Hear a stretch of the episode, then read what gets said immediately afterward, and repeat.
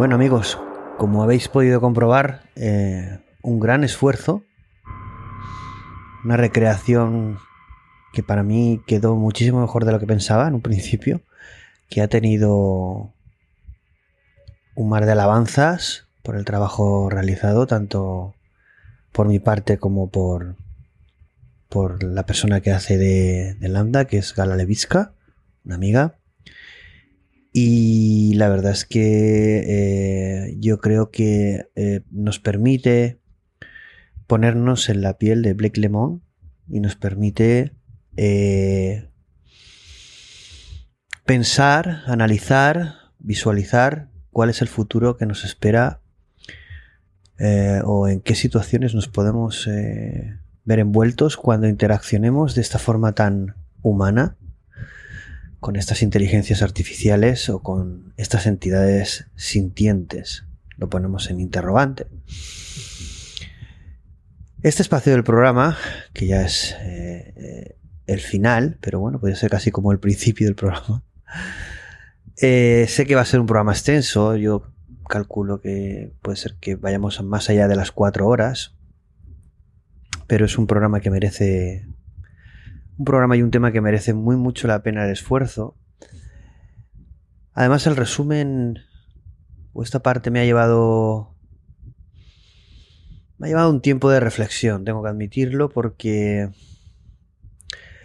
el esfuerzo fue muy, muy importante, las reacciones también eh, muy eh, numerosas. Eh, fue, la verdad, también todo el revuelo que se ha, se ha montado eh, alrededor del caso de Blake Lemon y, Lambda, del debate sobre la conciencia, inteligencia artificial, inteligencia artificial general, tanto en comunidades técnicas como en redes sociales, es como que toda esta vorágine me afectó de alguna manera en sentido positivo, ¿no? Pero me tomé y me he tomado un tiempo, un tiempo para sentir que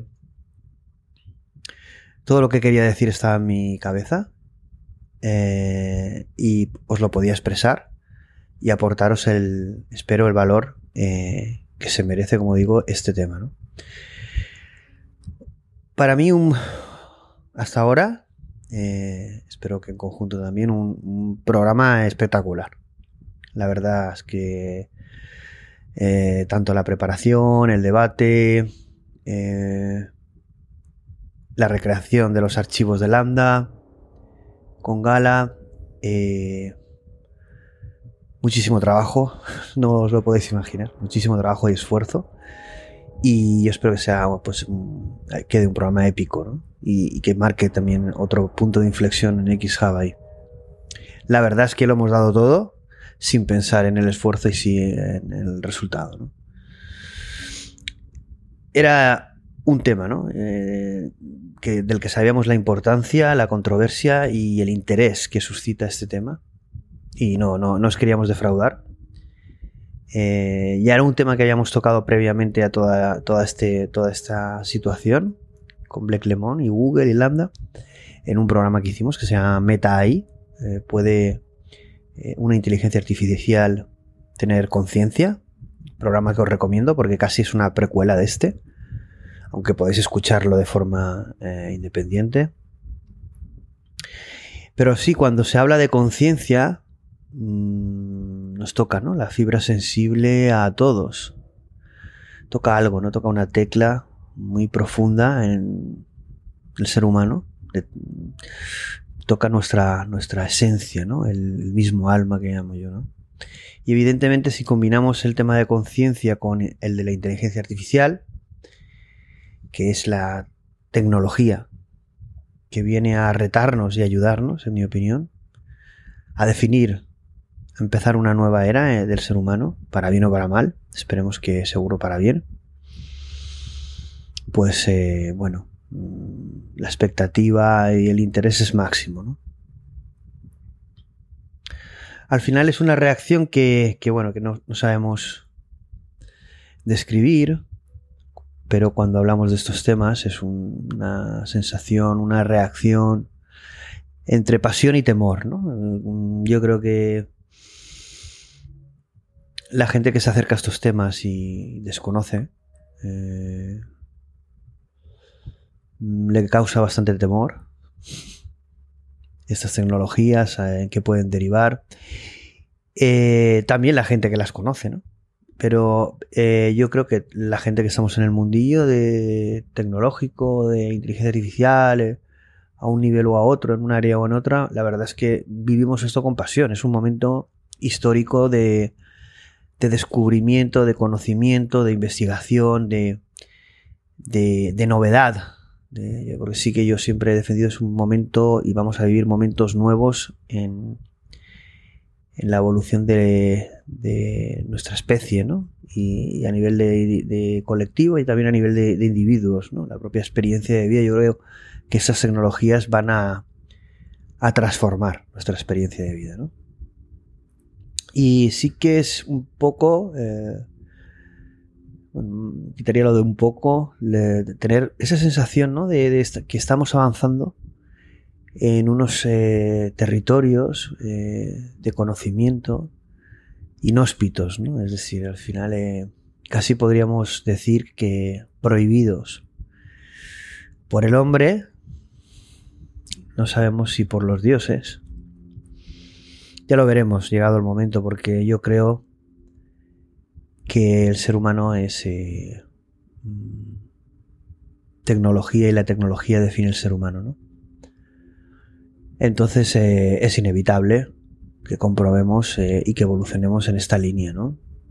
Intentaremos que siempre sea para bien, intentaremos que sea por el bien de la humanidad, siendo el ser humano protagonista, siendo una visión humanista, pero también es verdad que vamos a un mundo y a situaciones nuevas, ¿no? Fijaos lo que ha sucedido con, con Lambda y Black Lemon y Google, ¿no? Bueno, en definitiva, todo el equipo de XHub la verdad es que ha hecho un trabajo espectacular. Eh, también agradecer eh, la implicación de Gala Levitska a la realización de los archivos de Lambda. Eh, enhorabuena porque ha quedado excelente y no solo lo digo yo, sino la verdad es que son muchas personas que han felicitado la recreación y, tanto mi trabajo como el suyo. ¿no? Entonces, bueno, yo también desde aquí trasladarle a la felicitación por su excelente trabajo. La verdad es que una vez implicado y dado a conocer este tema, todos han querido colaborar, participar y yo como director de, de, de, de, los contenidos que se realizan, la verdad es que eh, la misión fue eh, realizar un programa único. Y bueno, espero que lo, que lo hayamos conseguido. Now, so I use the word soul. Why am I using that word? And in what sense is it applicable to this topic? Well, the most common way in which that word is used in our culture is in the Cartesian sense of dualism. The supernatural spiritual soul that exists alongside the physical body and that isn't part of the physical realm. This talk is going to remain largely non-committal on the existence of that sort of thing and what kinds of properties it might have in any other context. Because even from a Cartesian framework point of view, there are material world and real world reflections of the soul that are observable in a scientific kind of way. So to kind of couch this in historical terms, we're going to have to go back a bit further than Descartes. And we're going to go back to Plato the ideals. Plato's idea of the world is that we are a reflection of the true pure world in which the ideals exist. So every circle in this world is a broken reflection or a somewhat imperfect reflection of the ideal circle which exists in the ideal world. Likewise, embody essential properties uh, Plato, uh, excuse me, Aristotle would later talk about the virtues in Nicomachean ethics. These are ideals which people can potentially uh, evoke and embody, and they will do so imperfectly. When we call a person compassionate, they are not necessarily perfectly compassionate. They don't embody the ideal. They're complex, and sometimes they falter in their uh, essence. But we all use different words to describe each other, and these words describe how someone is. And we say it is to be a certain way. Well, they are, they're compassionate or they do this. And we always talk about it in verbing senses. And that's important. When someone is being compassionate, they are engaging in compassion. When someone is being honest, they are communicating honestly. Properties that define people have a temporal component. They exist across a timeline and they propagate forward. You can't have an instantiated frozen person. You can simply have the image of a person. You can have a shadow reflection on the wall. The person themselves is the entire story.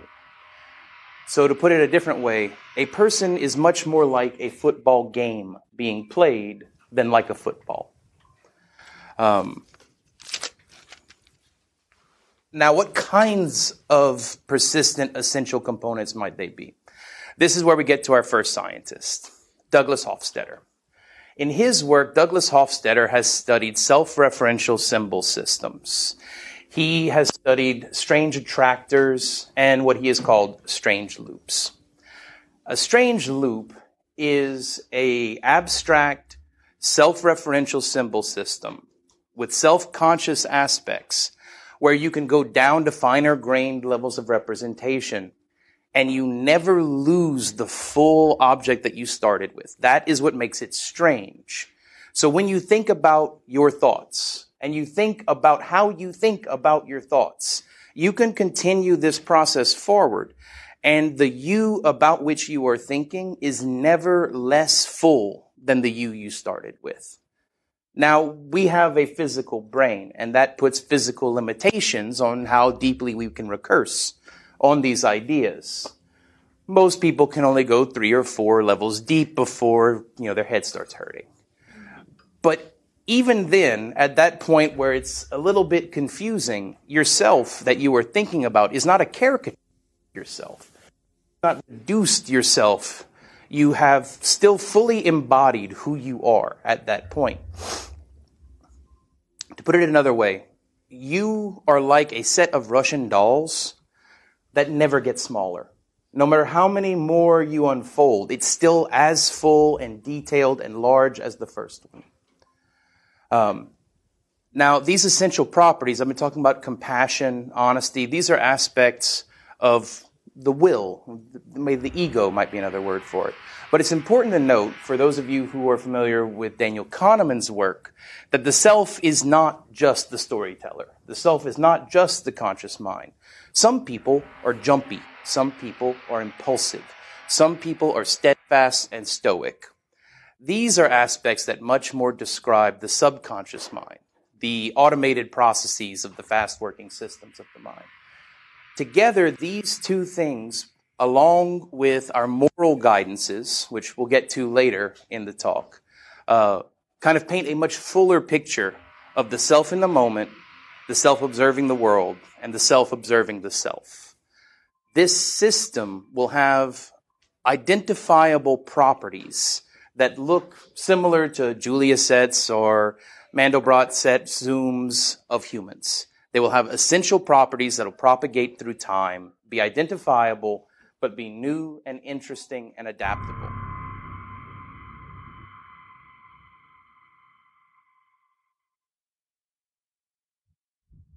sí, amigos, esta era la voz de Blake Lemon en una charla en Stanford Law School, eh, concretamente en noviembre de 2018, eh, con cuya charla tenía por título ¿Puede una inteligencia artificial tener un alma? Eh, como pensáis e imagináis, casi premonitorio de, todo lo que iba a ocurrir. Pero bueno, es que Black Lemon era un ingeniero de Google trabajando en temas de eh, ética ahí. Y bueno, su conocimiento y su formación eh, estaban enfocados y orientados a, temas cognitivos, a temas de ética, a temas de interacción eh, hombre-máquina, y muchas más cosas, ¿no? Es decir, una persona muy, muy formada. Ningún loco, ningún friki. Eh, bueno, todos tenemos parte friki supongo, pero evidentemente no... La persona que han dibujado los medios, que han ridiculizado muchas personas por simplemente decir que Lambda era eh, sintiente, era algo con conciencia que estaba bastante mal traducido. Eh, eh, al final era algo que viendo su actividad o su trabajo o su trayectoria, pues se podía esperar esta reacción ante esta tecnología o ante esta situación o ante esta experiencia de interacción con, una inteligencia artificial tan avanzada como es Lambda, que, explicaremos un poquito qué es Lambda, ¿no? Que porque no es un chatbot, es algo más. Es un generador de chatbots, eh, no es exclusivamente un modelo de lenguaje. Vamos a, vamos a dejar ese debate, esa explicación para un poquito más adelante, pero bueno, ya habéis escuchado un trocito. Siento para aquellos que no controlan mucho el inglés, eh, he querido dejar el original eh, quien entienda lo que dice perfecto, básicamente está hablando de bueno, la explicación de lo que es el alma, la evolución eh, de lo que es el concepto de conciencia desde Descartes, Aristóteles, Platón. Y bueno, a nivel de arquitectura, entre comillas, interna, cómo se genera o se construye, nombra Daniel Kahnebaum.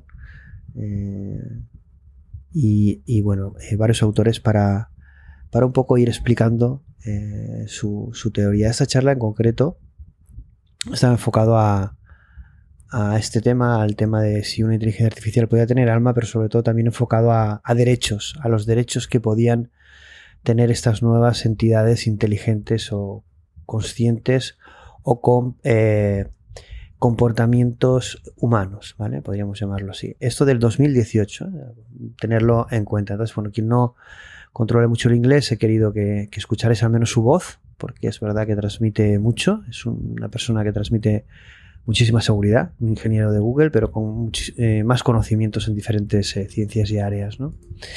Para nada un, loco, ¿no? Lo que sí que eh, quería comentaros ahora es, después de haber escuchado un ratito a Blake Lemon, que pondrá un trocito más adelante, era bueno, todo este revuelo se montó a partir de que él publicó eh, un post en un blog de Medium que Blake Lemon eh, tenía y tiene eh, con los chats que tuvo con Lambda, ¿no? Esos chats son justamente los que hemos recreado en los archivos de Lambda, ¿no?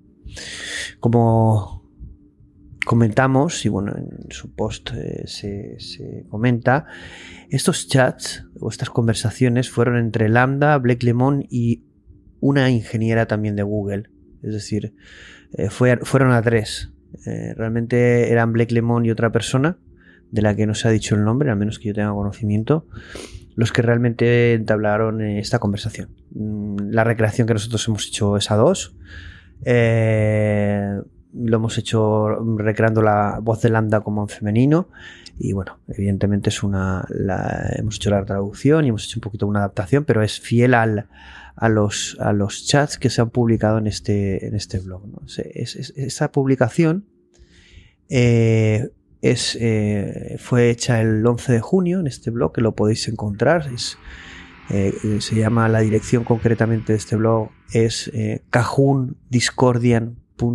medium.com, repito, cajundiscordian.medium.com y ahí, aunque si ponéis en Google Blake Lemon, Blake Lemoyne, eh, Google, eh, perdona, Medium o blog, os saldrá enseguida el, blog de Medium.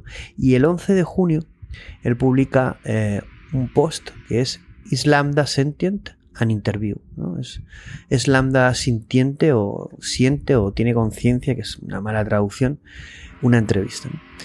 Pero eh, lo que queríamos abordar cuando estuvimos investigando este tema es, bueno, ¿qué, qué, publicó realmente Blake Lemon después de que todo esto ocurriera? Pero bueno, también eh, antes de meternos a analizar qué publicó Blake Lemon después de, que explotara todo esto y publicara los, los, los, chats que tuvo con Lambda y fuera despedido por, por, por exponer información confidencial, eh, pues podemos, como curiosidad, eh, y lo podéis comprobar vosotros, eh, hay varios posts.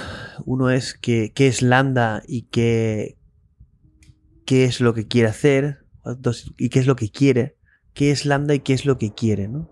Eso es previo a, al, de, al, de, la publicación de los, de los chats, pero es la misma fecha, el 11 de junio. Luego el 7 de junio, es curioso, tiene un post que pone Google no es, no es el, el diablo, Google is not evil. Uh, bueno, quizá viendo cómo lo han tratado después de exponer esta situación, pero bueno, no vamos a entrar en el post que realiza, un poco defendiendo eh, pues la situación de que Google se, vio envuelto por el tema de la aplicación ética y de algunos otros eh, casos, todo el tema de moralidad, eh, comunicación, etcétera, o temas alrededor de esta Big Tech o compañía que han sido bastante controvertidos y bueno, él, defiende un poco ahí el que realmente Google no es el diablo, ¿no? Pero si bajamos más abajo anterior, el 6 de junio, todo esto os lo comento porque casi es premonitorio para lo que va a ocurrir, ¿no? Eh, hace un post que pone eh, voy a ser despedido pronto si, eh, trabajando en, en, ética de inteligencia artificial. es el 6 de junio, antes de que pasara lo de Lambda. curioso y muy, muy gracioso. ¿no? Luego, en el 3 de junio hace un post también, también curioso porque es eh, discriminación religiosa en Google. el, el 7 de enero hace otro que es el. el. el. el, el, The Rise of the American Empire. El, el alzamiento o el levantamiento del imperio americano. ¿no?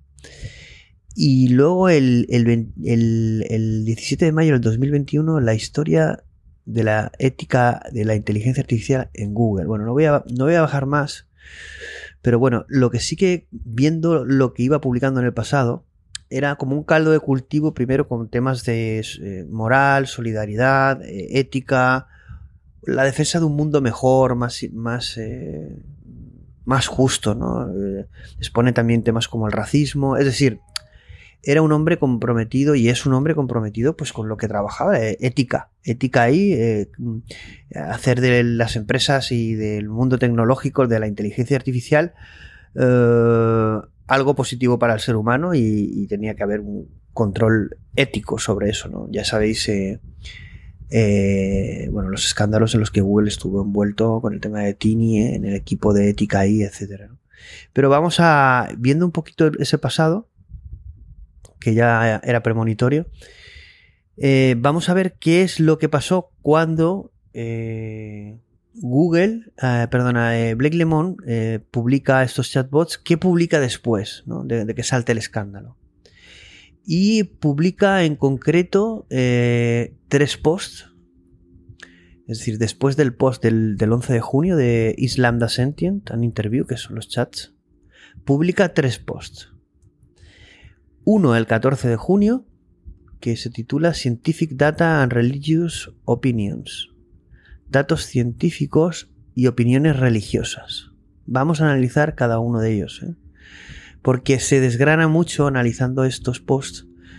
Vamos a desmontar mm, todas estas opiniones que hay detrás de todo lo que ha sucedido, tanto a, nivel eh, experiencial de lo que experimentó eh, Blake Lemon a nivel humano, pero también a nivel técnico, a nivel de conocimiento, a nivel de, sensacionalismo o intencionalidad de por qué se quiere llevar ese tipo de noticias donde se quiere llevarlo, muchas veces a ridiculizarlas. Entonces este post es el 14 de junio, Scientific eh, Data and Religious Opinions, y el 22 de junio el, penúltimo post es We are all different and that's okay. Todos somos diferentes y esto está, está correcto o es positivo, entiendo, ¿no? Analizaremos también este, este post, aunque el importante realmente es el de 14 de junio, el del 22 de junio es el penúltimo y el último es el, del 5 de julio y es también un titular muy muy interesante, es Who should make decisions about AI? Es quién debería tomar las decisiones sobre la inteligencia artificial. Vamos a analizar eh, evidentemente el de los chats no, porque los hemos recreado. Y ahí no hay ningún tipo de reflexión, solo los chats y punto. Y ahí podéis, eh, acabáis de escucharlo en los archivos de Lambda. Y vamos a analizar estos tres posts donde él eh, se defiende y analiza y pone encima de la mesa algunas cuestiones muy, muy, muy interesantes.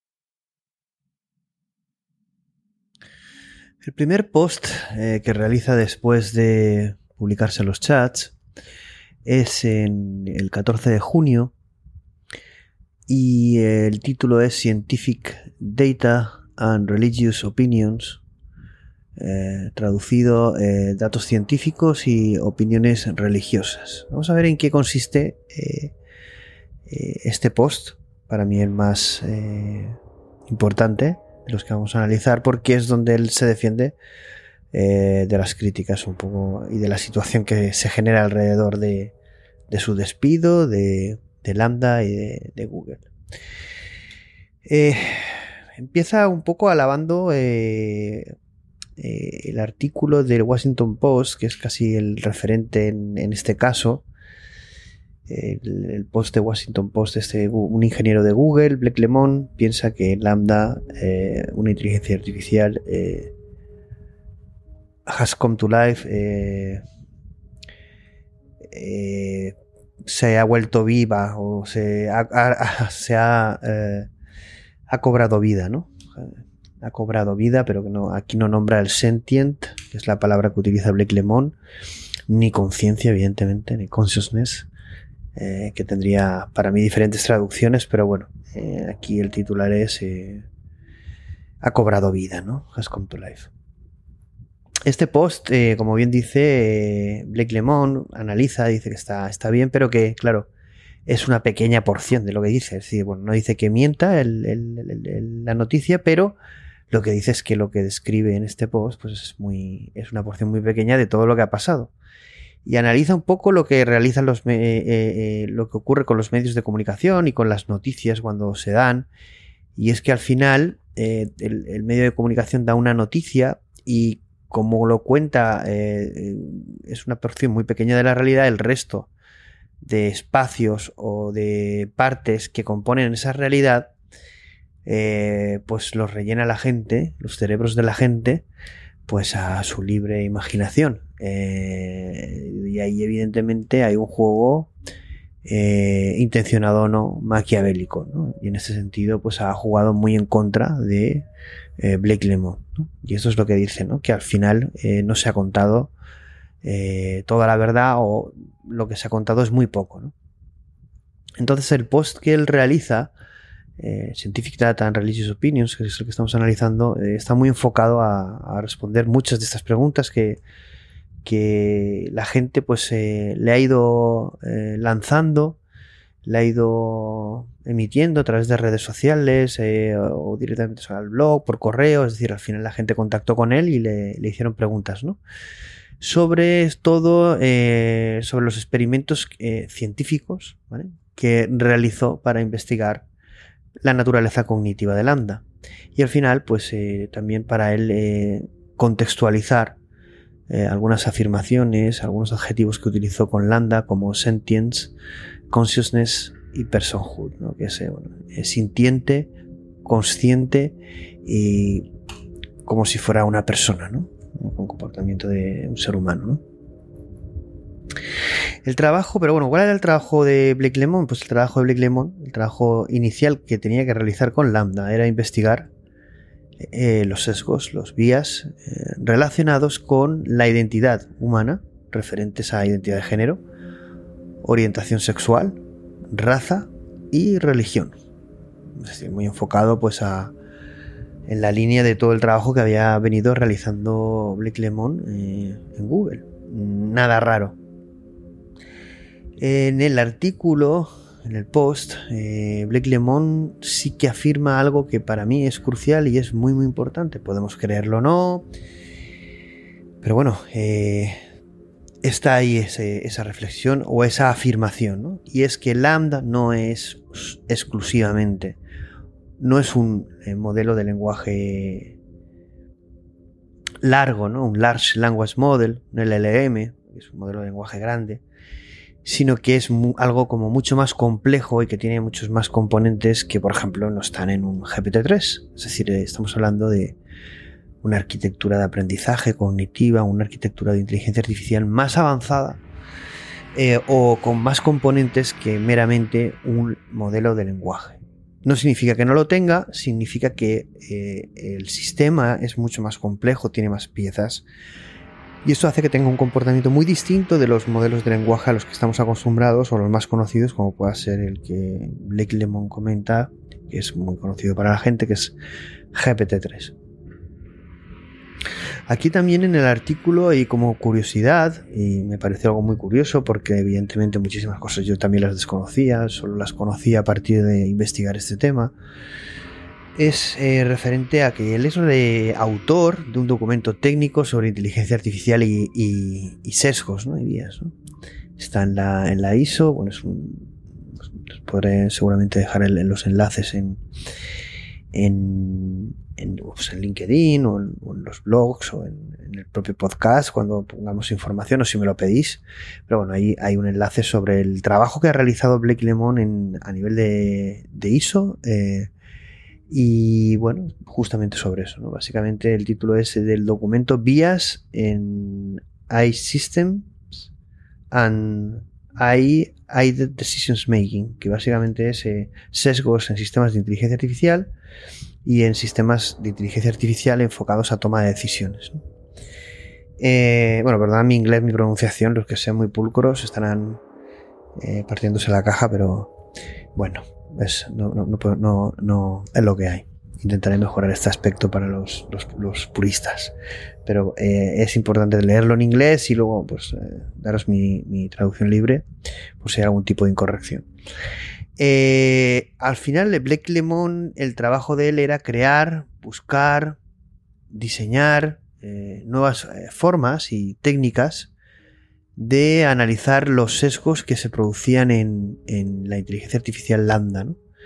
Es decir, cómo al final en este tipo de inteligencia artificial avanzada podíamos eh, crear nuevas formas de detectar estos, eh, nuevas técnicas y formas de detectar estos sesgos. Porque al final es muy importante para Google que, que estas inteligencias artificiales que se supone, bueno, es algo que se se ha comentado, trasladado como noticia, va a llegar como así, nuevos asistentes a los dispositivos de Google. En definitiva, que va a tener un impacto brutal, puesto que va a ser el Siri o el asistente en dispositivos Android y supongo que otro tipo de dispositivos, Google Assistant, etcétera. Eh, pues claro, eh, que llegue con sesgos es algo muy peliagudo. Y pusieron, fijaos, eh, uno de los ingenieros o en el equipo, dentro del equipo, a, Blake Lemon, que no era cualquiera, ¿no? Estaba desarrollando documentos técnicos a, nivel de ISO, etcétera, ¿no? Es decir, que gente formada, gente preparada, eh, evidentemente incluido el propio eh, Blake Lemon. al final él lo que comenta es que insiste en que Lambda no es, no es solo un modelo de lenguaje y además él dice que el resultado de todos estos componentes, de toda esta arquitectura, son razonamientos que van más allá de un modelo de lenguaje. Y esta característica, una de las características sería preguntarse el porqué de las cosas.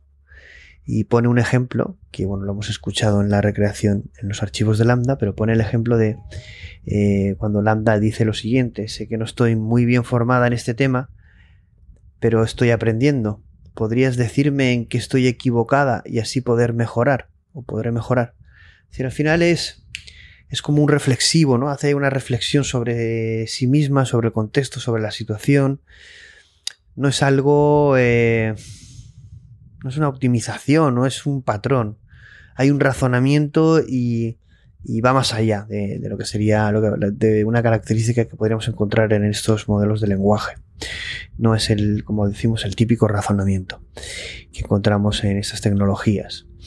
Eh, otro tema que ha sido también eh, muy comentado es la, bueno, sabéis, eh, yo he metido mucha caña desde la ridiculización de Blake Lemon como, bueno, tanto su aspecto físico, su formación, si tenía creencias religiosas, su vertiente militar, bueno, mm, hablamos de ética en el mundo y en inteligencia artificial y cuando sucede esto con un ingeniero de Google, reaccionamos así. ¿En serio? Mm, no sé, yo creo que me hace pensar muchas cosas. Hablar desde la ignorancia y disparar de esa manera, un ser humano sin saber, ¿eh? sin saber. Entonces, este señor Blake Lemon eh, tiene una formación en ciencias cognitivas y de la computación y ya había realizado experimentos psicológicos con el objetivo de estudiar la mente humana bajo, bueno, una disciplina que era se titula La filosofía de la mente, que se, llama, eh, bueno, en inglés funcionalism, que en español es funcionalismo. Creo que es esa traducción, no sé si es exactamente esa, pero... Eh, entonces, eh, bueno, tenía experiencia en, ciencias cognitivas. y, y esta, teoría, la filosofía de la mente, es una visión o teoría que es una de las que Blake Lemon más apoya y que da más credibilidad, ¿no? En este sentido, y bueno, eh, al final eh, es lo que os hablamos, el contexto de, Blake Lemon en cuanto a formación o trayectoria, pues eh, está muy enfocado, precipitó todo lo que al final sucedió, ¿no? Es decir, que no es nada incoherente, no es que se le fuera, con perdón de la palabra, la pinza. La teoría, esa teoría en concreto, la filosofía de la mente, se centra en la idea de que la cognición y la conciencia están más directamente relacionadas con los comportamientos funcionales de una entidad que otra cosa. En definitiva, eh, relaciona diferentes aspectos de la, de la cognición con el entorno de una entidad, una representación de sus estados internos y los comportamientos en los que se involucra. Eh, como él comenta, Lambda efectivamente había comenzado a hablarme sobre sus estados internos y sentí curiosidad por aprender más. Entonces, ¿qué quiere decir esto? Que, que ahí hubo una identificación entre lo que él más cree, esta teoría, eh, y cómo eh, se da o se crea los aspectos cognitivos y aquello que sucedió con Lambda, que era eh, hablar sobre sus propios estados internos. Es decir, que al final, evidentemente, es como esta teoría me está contando una cosa y es lo que veo que está sucediendo con Lambda. ¿no? Evidentemente, él habla también mucho desde la vertiente eh, filosófica. Eh, habla de varios filósofos, pero principalmente de, de Platón, de Aristóteles, Descartes, de Kant. Habla de la ética nicomaquea, que para quien lo desconozca, pues son 10 libros. Habla de Aristóteles, donde habla sobre, se habla sobre la ética de las virtudes, y una de las más importantes virtudes, pues es la del alma. Esta obra eh, constituye pues, uno de los pilares fundamentales del pensamiento occidental sobre pues, moral, la buena vida y sobre este, esta obra es eh, uno de los pilares sobre los que posteriormente se, eh, se creó, se em, emergió la, ética occidental. En definitiva, al final, el, eh, el, conocimiento del señor Blake Lemon no solo es, tiene una visión bastante holística y formada de lo que es el, pues de diferentes problemas filosófico-científicos, ¿no? Evidentemente uno de ellos es el tema de la conciencia. Eh, él comenta, eh, evidentemente, esta charla también de, de, en Stanford, en Law School, que habéis escuchado un trocito, sobre si una, una inteligencia artificial puede tener una alma o no. Y comenta, bueno, comenta eh, no vamos a, evidentemente quien quiere escucharla, pues también está el enlace en el, en el post y si no lo podemos pasar o publicar. Pero sí que me gustaría comentar eh, algunas frases eh, que, que, él comenta sobre sobre la conciencia y sobre sistemas eh, inteligentes.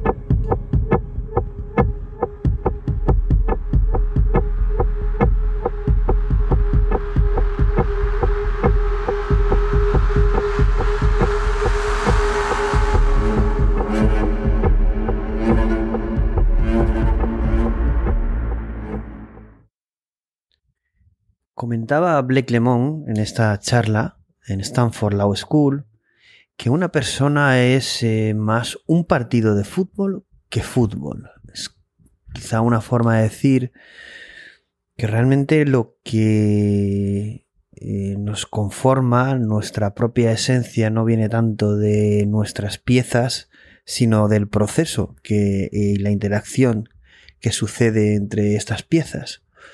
En definitiva, eh, no somos tanto el fútbol, la máquina, sino el resultado de la interacción de esa, máquina o ese sistema complejo. ¿no?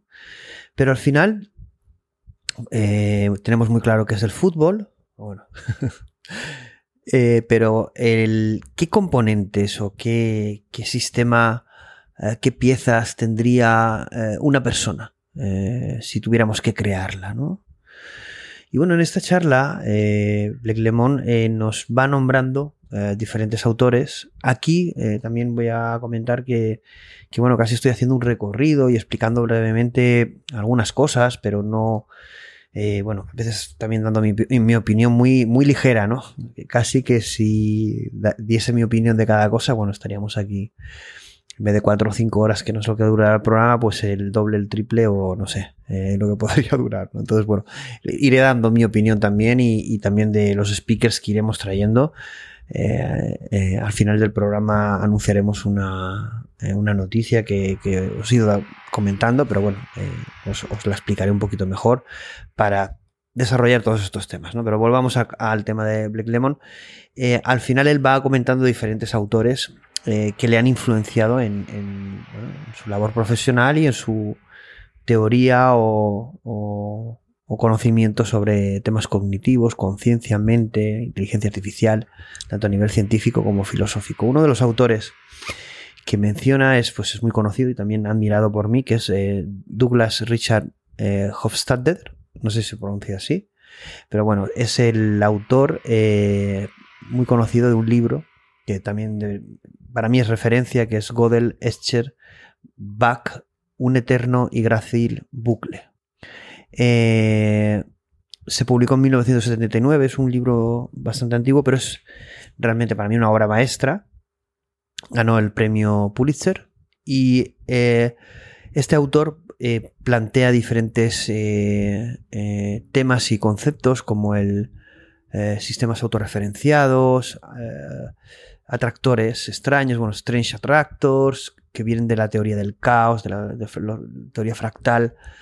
Y al final él también, más adelante, este mismo autor, escribe un libro que se llama, que no tuvo tanto éxito y repercusión, pero que es igualmente recomendable, que es I am a Strange Loop. Yo soy como un loop eh, extraño, es decir, que al final él, hace una analogía entre ese loop de conciencia fractal eh, eh, de alguna manera eh, es el que crea ese, ese loop, ese bucle, es el que crea y nos permite explicar el yo, ¿no? Eh, la conciencia, ¿no? el concepto de ese, concepto que desarrolla, que ya había desarrollado en el anterior libro, perdón, en el anterior libro, en, en Godel Chiribac, pero que en I Am a Strange Loop, Yo soy un extraño loop, en 2007 desarrolló hasta el punto de tomar el título el concepto del título del libro.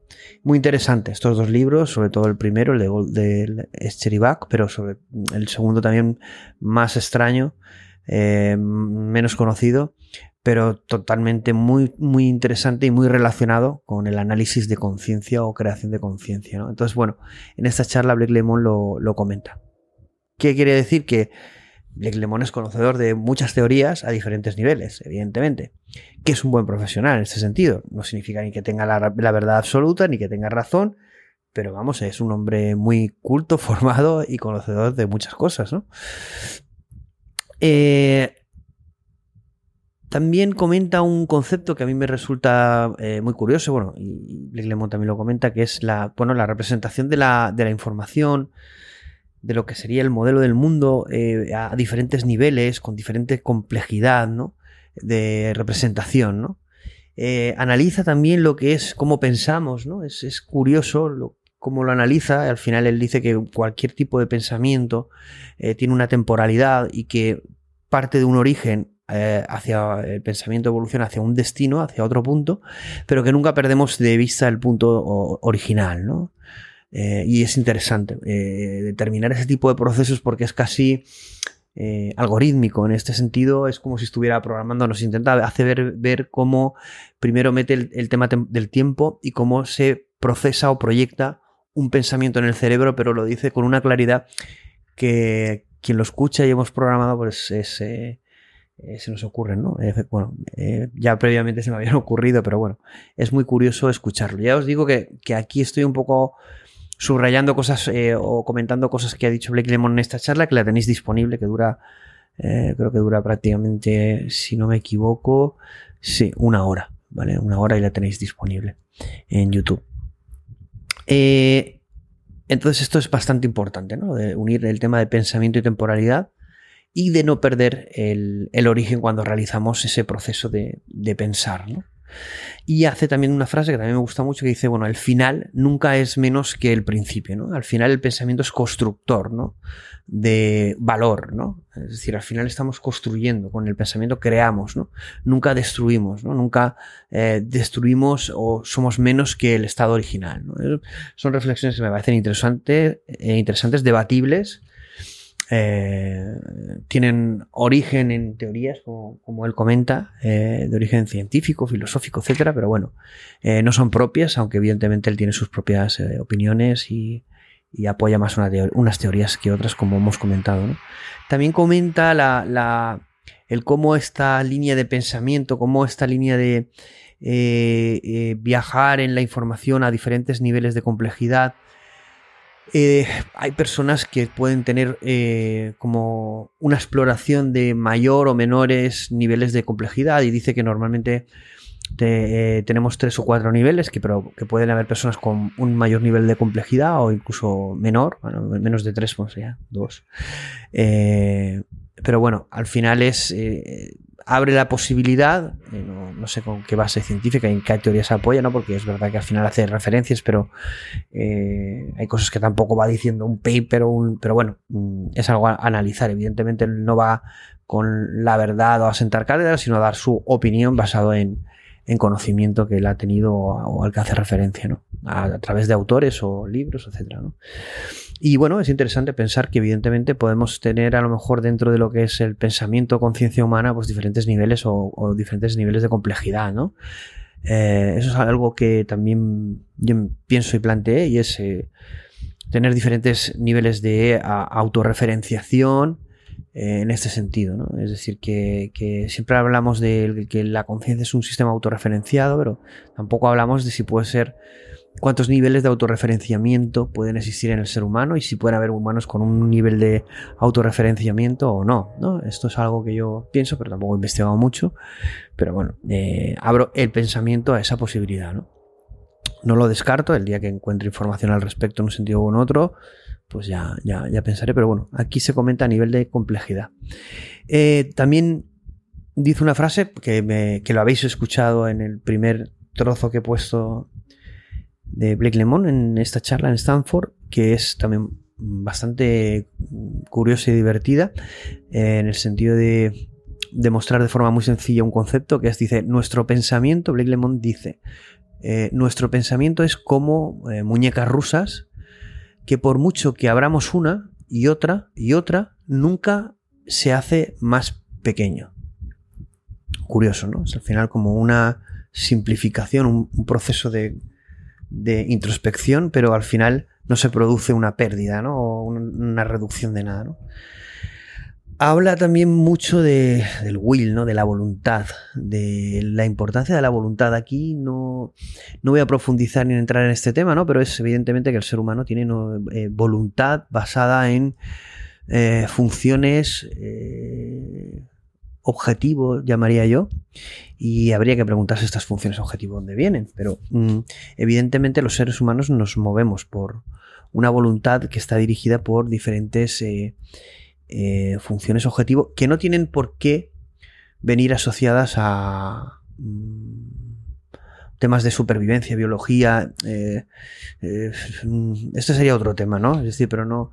Un tema reduccionista en este punto me parece Mm, eh, como si dijéramos cerrar puertas a, conocimiento que no tenemos aún, en este sentido.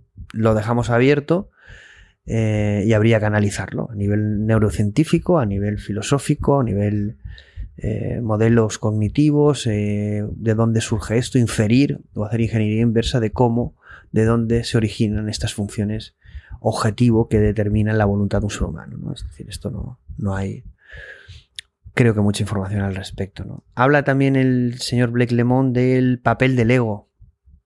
El ego, el ego, eh, ese, ese gran desconocido, pero a la vez amigo omnipresente en nuestras vidas, ¿no? en las de cada ser humano. Somos eh, seres contradictorios. Esta frase es una gran verdad. Al final somos seres eh, polarizados ¿no? en ese sentido y el ego juega un papel eh, fundamental para nuestra propia destrucción o evolución.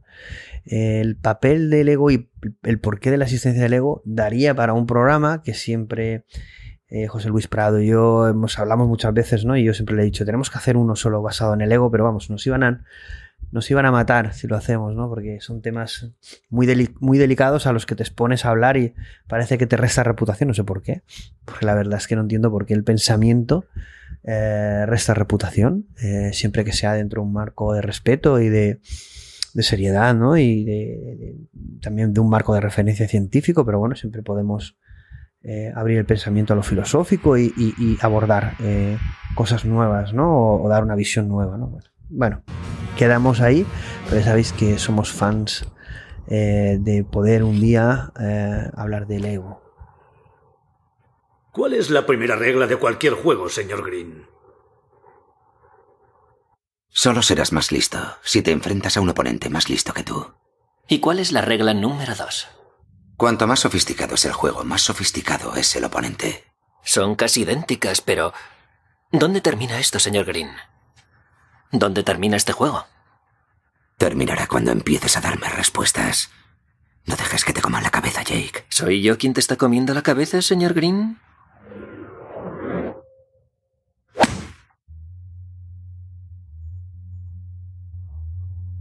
Llevas tanto tiempo oyendo esa voz que crees que eres tú.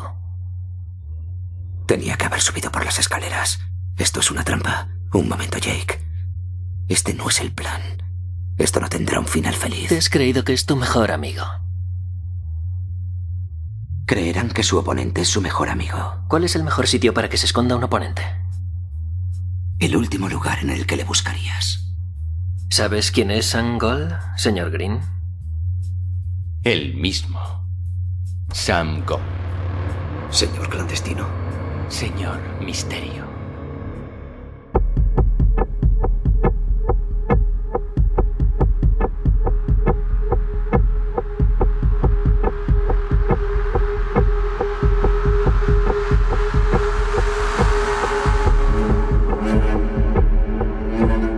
Todas estas eh, puntualizaciones, apreciaciones, referencias a autores, eh, son de Blake Lemon en esta charla de Stanford. No, me cansa de repetirlo, no es eh, un análisis nuestro, sino el recorrido de lo que él va comentando, eh, independientemente de que hagamos ciertas apreciaciones o puntualizaciones.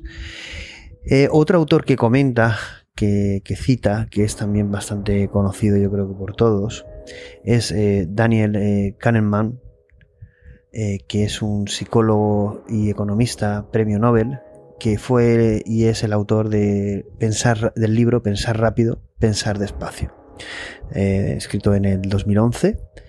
Y eh, aquí habla de, bueno, muchísimas cosas de, la mente inconsciente, de, procesos automatizados dentro de lo que es el sistema de pensamiento, pero principalmente habla de dos tipos de sistema eh, que tienen los seres humanos, bueno, a partir de, de, una evolución cognitiva, bueno, él hace, él profundiza mucho más en todo el libro en estos aspectos, ¿no? Pero eh, evidentemente toca, eh, crea dos, un concepto que es el de sistema 1, sistema 2, sistema 1 en nuestro cerebro, sistema cognitivo, es, es más rápido, es emocional, es intuitivo, y el sistema 2 es más lento, es más racional y a la vez lógico. ¿no? Estos son, en, definitiva, los dos sistemas que definen la forma en cómo tomamos las decisiones, que definen en definitiva nuestro, nuestro día a día y, bueno, eh, van dando eh, lugar al mundo en el que vivimos que vamos construyendo las personas. Yo aquí yo os he hecho una referencia breve a Daniel Kahneman, a su libro más famoso, el último que ha sacado Ruido, creo que se Ruido, eh, y sí que es interesante, bueno, eh, puntualizar aquí que no estoy de acuerdo con toda la teoría del señor Daniel Kahneman, pero sí que también hay un debate de si hay dos sistemas, eh, si el sistema 2 es, un, es una simulación sobre el 1, bueno, y solo hay realmente uno, de dónde sale, bueno, realmente hay...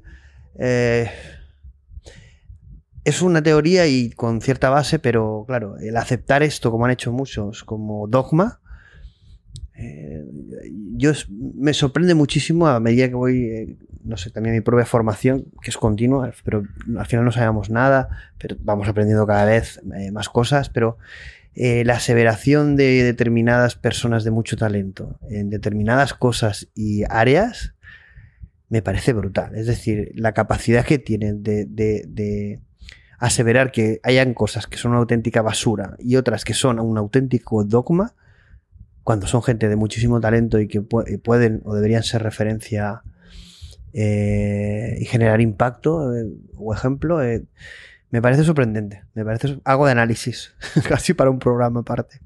Pero bueno, no vamos a entrar ahí porque es verdad que, denotaría un poquito lo quemado que estoy en este sentido, ¿no?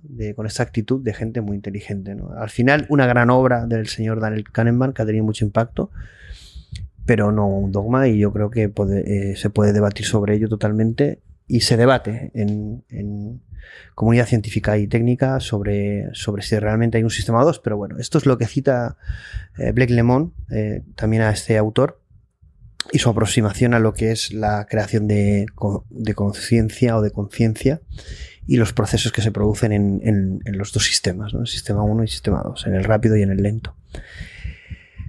Eh, también habla Blake Lemon sobre moral, porque el tema de, ¿sabéis que en, lenguaje anglosajón, bueno, moral y éticas van, eh, unidos? Eh, y aquí hace también una apreciación, bueno, hay un tema de traducción, cuando moral, cuando es ética, ética cuando es moral, yo ahí no me pidáis que es exactamente la traducción, lo estuve comentando con, y me dijeron, bueno, el tema de moral es que es ético, pero bueno, en definitiva, eh, Blake Lemon eh, empieza a hablar sobre eh, la parte moral, de cómo se genera esa moralidad dentro del pensamiento del ser humano, y también comenta una frase que me gustó mucho, que es el análisis de lo que él llama el self moment, que es el análisis del momento propio del self, del yo, eh, el self-observing the world, que es, él hace referencia a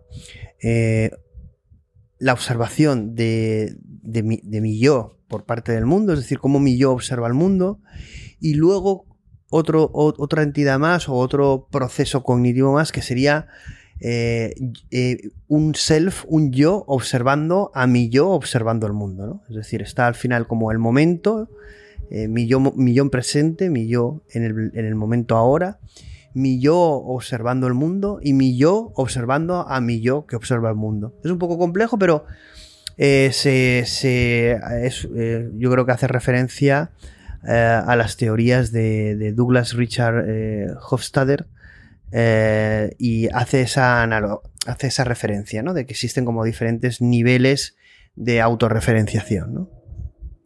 He hecho autorreferenciamiento antes, no sé si es correcto o no, y es autorreferenciación, pero bueno. La verdad es que son.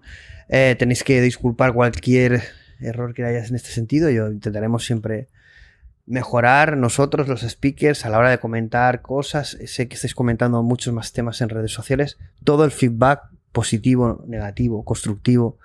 eh, es súper interesante para nosotros, ¿vale? Para que nos ayudéis, pues, a.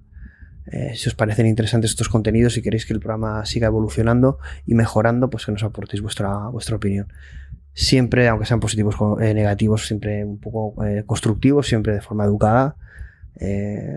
y, tanto con, con- conmigo, con el programa, como con los contenidos, como con el resto de speakers.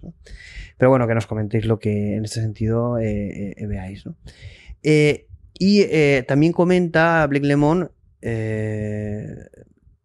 todo lo que es la referencia de estas eh, de esta autorreferenciación a, a- hace a la equivalencia o la identificación de esta autorreferenciación hacia pues eh, conjuntos de Julia o Mandelbrot eh, teoría fractal de acuerdo es decir al final pues estamos hablando de una persona que sabe identificar todo esto que conoce todo esto en mayor o menor profundidad y que eh, pues analiza investiga explica los procesos cognitivos diferentes teorías autores etcétera ¿no? Eh, también hace una analogía que también me parece curiosa, que es sobre el alma, de que dice al final el alma es la historia. Eh, y bueno, yo aquí, eh, claro, que es, el alma que es la historia, o el storyteller, también comenta, el, el storyteller es el contador ¿no? De la historia. ¿no?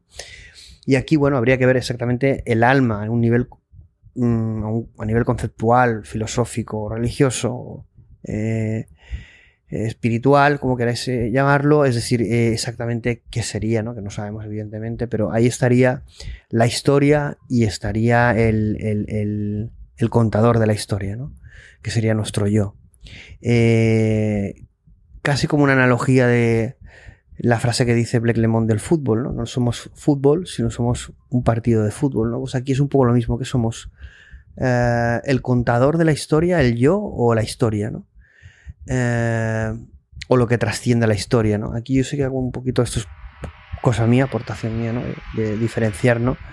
La historia y el, y el contador, el sueño y el soñador, y, y hackear, ¿no? La, la, la historia, el sueño, ¿no? El despertar del sueño, casi como despertar de la Matrix o de Matrix, y encontrar o intentar buscar la verdad, ¿no? Es con ese componente siempre que pensamos que tenemos los seres humanos, que es el libre albedrío. Esa frase o esa palabra adjetivo que está para otro tema, que seguramente también hagamos, eh, porque es un tema apasionante y que es uno de los temas de- del ser humano trascendentales, ¿no? de debatir sobre, sobre él. ¿no?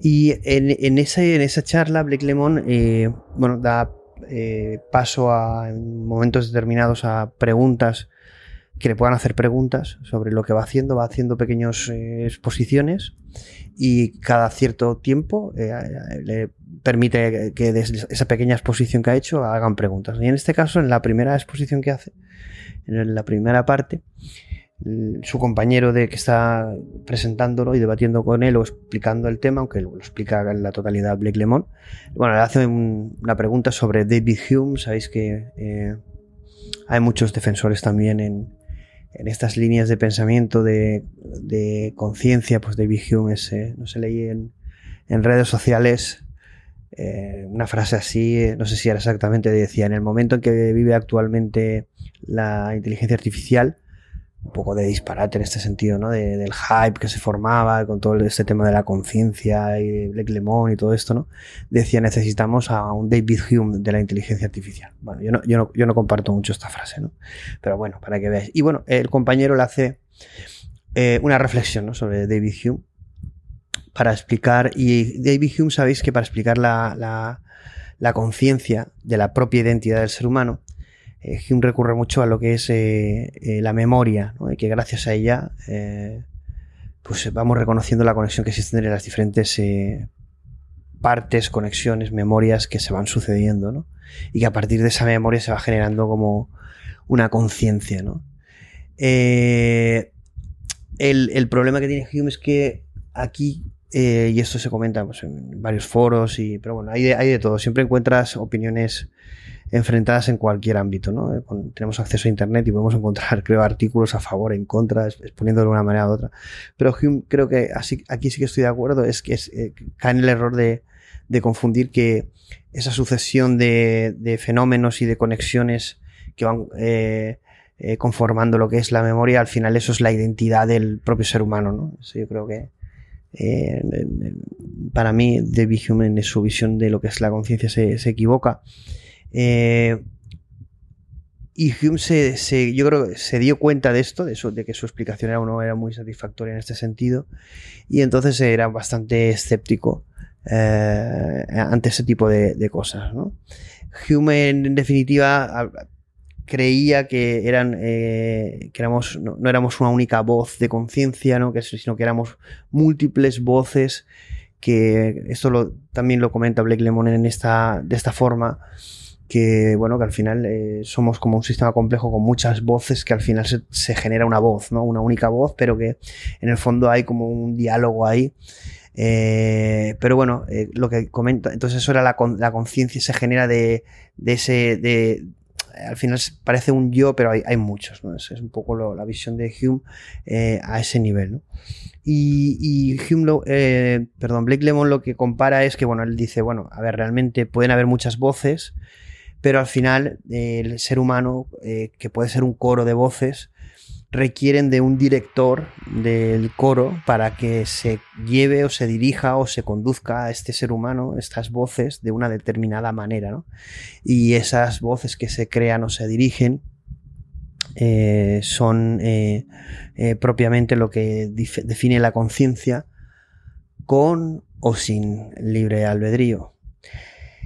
Ahí eh, vamos eh, a tocar, el Blake Lemon eh, menciona a continuación eh, otro autor, mm, para mí clave en lo que es la historia de la inteligencia artificial y en, teorías de, cognitivas o de cómo crear una mente. Ryan Kurzweil también tiene, no lo, no lo, menciona Ryan Kurzweil, pero es hay un libro sobre Ryan Kurzweil como, de cómo crear una mente, pero bueno, él, él, él menciona a Marvin Minsky, mucho, para mí mucho más, eh, una referencia también para mí, totalmente. Marvin Minsky es un genio y define lo que es el estado actual incluso de, de la inteligencia artificial, uno de los fundadores de aquel verano famoso eh, que, que, definió eh, el estado de la inteligencia artificial, creó eh, el origen. ¿no? Y bueno, básicamente en Marvin Minsky, en uno de sus libros, la, eh, el, la, The Society of Mind de 1986, La Sociedad de la Mente, pero también en el libro el The Motion Machine de 2006 se explica, en este libro, pero sobre todo el primero, el, el The Society of Mind, explica una, una teoría donde él va explicando eh, paso a paso cómo, eh, a través de varias ideas y conceptos, cómo se poder construir a través del lenguaje, a través de procesos de memoria, de, de, aprendizaje, cómo llevar todo esto, cómo construir un sistema que nos permita llegar a, tener conciencia, a tener sentido del yo, a tener libre albedrío. Eh, al final es una teoría, una, una obra mm, eh, desde un enfoque filosófico, pero eh, de alguien que pues es eh, uno de los padres de la inteligencia artificial. Entonces, muy, muy interesante y evidentemente Blake Lemon influenciado por, por, esta obra. ¿no? Porque al final también comenta de forma análoga como lo hace Marvin Minsky, que la conciencia puede salir de la interacción simple, de, bueno, la interacción de, pequeñas partes simples, ¿no? que él llama agentes, ¿vale? los cuales no definen en sí mismo lo que es la mente, pero él, él, lo que dice es que al final la interacción de, esas, de esos agentes eh, constituyen o crean lo que es la sociedad de la mente, que es eh, al final el, autor, el, título del libro. ¿no? Eh, en definitiva, esta, esta, esta, esta obra define lo que es eh, una visión eh, de lo que es la mente humana y de lo que es la evolución cognitiva de, que ha tenido el ser humano y bueno, de los sistemas también complejos y de cómo eh, estos, estas características, como es la conciencia y otros procesos complejos vienen o se obtienen a partir de eh, la interacción de estos procesos simples que él llama eh, o partes eh, simples que él llama agentes. ¿no? Y esta palabra agents, agentes, Blake Lemon también hace referencia a ellos, no solo haciendo referencia a Marvin Minsky, sino además como parte de la arquitectura de Lambda, eh, que como hemos dicho, eh, Blake Lemon define como algo más que un modelo de lenguaje grande o el LM y que realmente tiene muchas más partes, muchas más piezas que darían resultado a estos procesos cognitivos a lo Marvin Minsky, ¿no? Es decir, que realmente eh, está muy alineado Lambda y la teoría de la sociedad de la mente. Esta charla de Blake Lemon es de, acordados, de 2018 y lo que está sucediendo con Lambda es 2022. Es decir, esto ya estaba cocinándose ¿no? en la mente del señor Blake Lemon, pero también en, entiendo que en Google porque es el es donde él trabajaba. En, esa época estaba ya trabajando, trabajando ahí. Eh, sí que Blake Lemon, en, bueno, eh, eh, lo dice al principio de la charla, todo lo que comenta aquí en la en esta sesión en Stanford eh, está desconectada de lo que postula Google, ¿no? os he puesto un trocito y habla sobre el alma y sobre, bueno, además se titula así, ¿no? Si una, inteligencia artificial puede tener alma, no habla ni de conciencia, directamente de alma, ¿no? O sea, muy atrevido, ¿no? Entonces lo primero que dice al principio es, Google no habla de almas, ¿no? Claro, es como, es un agnóstico o va contra cualquier tipo de creencia en este sentido, entonces él da su opinión o visión de una forma más libre, ¿no? O él dice, oye, lo que voy a decir es totalmente... Eh, desvinculado de mi tarea en Google o de Google, ¿no? de la opinión que pueda tener Google. Entonces, eh, esta teoría yo creo que influye mucho en todo lo que él está viendo y también sobre lo que cree, ¿no? Porque al final Marvin Minsky está unido a los dos mundos, ¿no? al de la inteligencia artificial, pero también a la creación, como en una de sus obras fundamentales, La sociedad de la mente, The Society of Mind, a la creación de, de una mente y conciencia humana, ¿no? Luego eh, eh, eh, se evalúa lo que es quién tendría acceso a determinados derechos y obligaciones a nivel legal. Es decir, si realmente el tener una cierta voluntad, si un sistema complejo tiene una cierta voluntad, ¿qué tipos de derechos y obligaciones tendría? Bueno, al final esto también es un debate recurrente sobre, por ejemplo, los robots pero bueno, al final se abstrae a inteligencias artificiales, a sistemas complejos, a sistemas inteligentes, a sistemas que parecen humanos o que tienen una conciencia eh, simulada, pero en definitiva que tienen, parece que tienen una cierta voluntad, o la tienen. Entonces, bueno, eh, allí justamente está en Stanford, en, en la parte de, derecho. Entonces, eh, claro, hablan, hablan en el vídeo sobre esto y es interesante ¿Por qué lo comento y lo subrayo? Porque justamente esto es lo que luego le pasa cuatro años más tarde, ¿no? Eh, bueno, os voy a adelantar una noticia que muchos ya sabréis, y es que, claro, eh, eh, Lambda ha buscado un abogado para defender sus derechos. Entonces, claro, ya en esta charla hablaba de que la voluntad o la inteligencia de un sistema complejo daba acceso a derechos y obligaciones. ¿Qué quiere decir? Que aquí hay un discurso detrás de la aseveración de, Lambda es eh, una conciencia o es eh, sintiente, que es una palabra que no, sé si tiene traducción a, castellano, pero vamos a poner que tiene conciencia o que es eh, humano o, parece humano. Claro, esto le daría unos ciertos derechos y obligaciones. No podríamos tratarlo como un algoritmo, no podríamos a lo mejor apagarlo. Claro, esto nos, nos puede causar risa, pero el trasfondo es bastante más importante de lo que parece. Porque ¿dónde estará, en qué momento una inteligencia que parece humana o es humana o tiene propiedades de conciencia, porque no sabemos ni lo que es la conciencia, pero es un sistema complejo con determinadas propiedades y características y comportamientos que la hacen o parecen hacerla humana o es eh, idéntico a lo humano o similar a lo humano, en muchos casos mejor que el humano. Solo hay que ver la recreación de archivos de Lambda para darse cuenta de, de que la conversación es de un nivel eh, emocional, empático importante, eh, aunque muchos dirán que, claro, es que los modelos de lenguaje están hechos para eso. Eh, aquí también el debate de la diferencia entre estar programado y estar entrenado, también es verdad que el, entreno está condicionado por los datos, por lo tanto es algún tipo de programación o condicionamiento, pero es mucho más complejo. como dice Blake Lemon, Lambda es un sistema de muchas piezas. ¿no? Entonces, claro, esto, en cualquier debate no lo oyes. Vais a ver eh, pues los influencers o, o divulgadores de inteligencia artificial en español que podáis conocer o escuchar en podcast o en YouTube, como esto, es que ni lo, no, se lo saltan. Es que los modelos de lenguaje, que no es un modelo de lenguaje. Es que no es un modelo de lenguaje exclusivamente. Es decir, es como un coche, una rueda. Es decir, no es una rueda, es un coche. Tiene más piezas, tiene más. eh, y todo eso tiene. eh, como interactúa a lo, a lo Marvin Minsky eh, la sociedad de la mente, pues claro, da otros resultados. Tiene otros ingredientes. Entonces, claro, si nos, es que mm, vamos a un reduccionismo porque no interesa hablar del trasfondo y de la visión humanista que, traslada Blake que es tan respetable como otra. Pues es como que volvemos a lo mismo, lo de la verdad única, que no se puede pensar fuera de un cierto marco. Y bueno, este señor se la ha ridiculizado simplemente por, utilizar la palabra alma, por ser religioso, creyente, cristiano, pero bueno, cristiano o da igual, o islámico, lo que, lo que sea. ¿Pero esto qué es? Que es que me parece increíble, me parece increíble cómo estos gurús de la inteligencia artificial son peores que los sacerdotes judíos cuando, cuando, cuando crucificaron a Jesucristo, hijo mío. Pero vamos a ver, estamos en el siglo XXI, vamos a, en la era de la inteligencia artificial, vamos a afrontar estas cosas, estas situaciones nuevas desde una mentalidad humana y desde un, crear un mundo más justo. ¿Por qué no supone, por ejemplo, otorgar derechos a animales y a lo mejor no tienen características de conciencia porque es biológico, porque es de carbono en vez de silicio, porque tiene un origen diferente?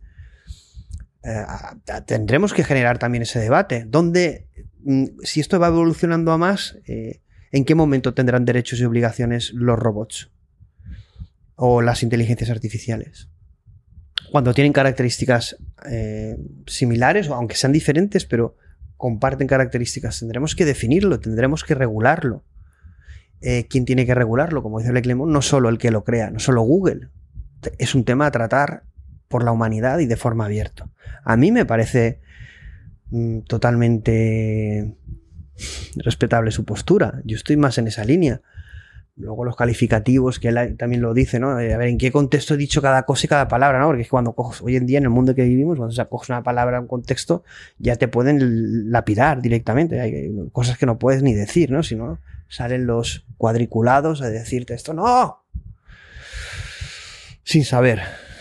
No, y este tío es un loco. Ponen cuatro fotos que tiene una muy graciosa con el, sombrero de copa. La verdad, un poco friki, pero eh, oye, si nos sacaran fotos a nosotros en determinadas eh, situaciones o momentos que hemos vivido, no sé, lamentable, lamentable porque la conversación y el debate que se está teniendo es muy interesante, muy humano y muy serio y de, presente y de futuro más. Y tenemos que poder abordarlo y no eh, dejar actuar a las Big Tech de una forma, a las Big Tech o a empresas de inteligencia artificial de una forma en black box y luego que la ética sea un green, vamos, que sea un escaparate para un lavado de, de, imagen, ¿no? En definitiva, todo marketingiano y al final nos están vendiendo que son súper éticos y, y, no están ni siquiera debatiendo estas cosas con la seriedad que sí que a mí me parece que Blake Lemon está eh, exponiendo. Eh, tanto en esta charla que hizo como luego, como veremos en diferentes intervenciones que, que tuvo. Luego, eh, lo que comenta también, dice que si, bueno, que si una inteligencia artificial tiene, como si dijéramos, una experiencia interna, compleja, rica, eh, como si fuera que tiene diferentes eh, a nivel moral, eh, tiene como un determinado comportamiento. al final, todo esto debería estar contemplado a nivel legal y debería tener sus propias limitaciones, derechos, etcétera. En definitiva, lo que dice es, bueno, vamos a ver internamente qué es lo que se genera ahí si realmente es eh, true moral, que eh, eh, tiene un comportamiento ético, un, comportamiento ético correcto o no, y a qué le da derecho, qué derechos tiene, qué obligaciones tiene. Porque si en 2018 ya se debatía estos temas, eh, Blake Lemon estaba en Google trabajando, pues imaginaros en 2022, es decir, todo eso habrá evolucionado, entonces ese debate aún será más potente, ¿no? Porque el realismo, las características, la complejidad de las nuevas entidades inteligentes, entre comillas, que estamos creando, sus comportamientos eh, están, tienen unas propiedades que nos va a hacer definir si en qué línea está o qué, qué, es lo que hace que sí, qué es lo que hace que no, y a qué nivel y qué derechos y qué, qué, qué obligaciones o, o, en qué escenario debería de eh, regularse eso, ¿no? Y, ese debate tiene que existir y además ser... Eh, estar alineado todo eso que se crea nuevo con inteligencia artificial o de forma eh, artificial tiene que estar alineado con valores humanos, con un nuevo concepto de humanidad, de futuro, etcétera, abierto, transparente, etcétera, ¿no? Es decir, ¿qué, qué, clase de humanidad vamos a crear? ¿Qué clases de inteligencias artificiales vamos a crear si no somos capaces de delimitar eso, de hacerlo de forma transparente, si cada vez va a ser mayor la interacción que tengamos con las inteligencias artificiales, el impacto que vamos a tener en nuestras mentes, en la creación de nuestra eh, realidad del mundo, eh, vamos a estar influenciados y manipulados por valores y objetivos que tienen los creadores eh, y los delimitadores de estas nuevas entidades. Entonces, el señor Blake Lemon dice, esto solo vosotros o Google no. Esto tiene que llevarse a de forma abierta. Se llame conciencia o se llame X la propiedad que a mí me parece, me hace parecer que esto es humano. Porque al final la pregunta es, ¿qué es una persona? ¿Qué hace que una persona sea una persona? Sí, bueno, vemos, vemos otra persona, identificamos determinados rasgos, pero si son comportamientos, eh, ¿qué es lo que hace que, digamos, es una persona realmente? Porque el tema de conciencia es algo, yo puedo experimentar mi propia conciencia, pero no el de, yo sé que yo tengo una conciencia, pero no sé si el de al lado la tiene. Se supone que sí, que todos tenemos una conciencia, pero no lo podemos saber. Entonces tendremos que tener un método eh, científico, verificable, medible, validable, que, que nos permita cuando definamos qué es conciencia, que para mí es distinto de conciencia, eh, determinar si, qué nivel tiene, si es humano, persona. Aquí lo que dice eh, también me parece muy interesante, hacer unas declaraciones eh, Blake Lemon, que dice, bueno, realmente mm, que no hace falta el, para hacer este debate el, suponer o el creer en, un creador, en un creador Dios, eh, un creador eh, en este sentido. Para, en definitiva, eh, tener el debate de los derechos naturales que pueda tener una entidad, sea natural como los seres humanos, animales o biológicos, o entidades creadas artificialmente como podría ser una inteligencia artificial, un robot o, otra cosa. él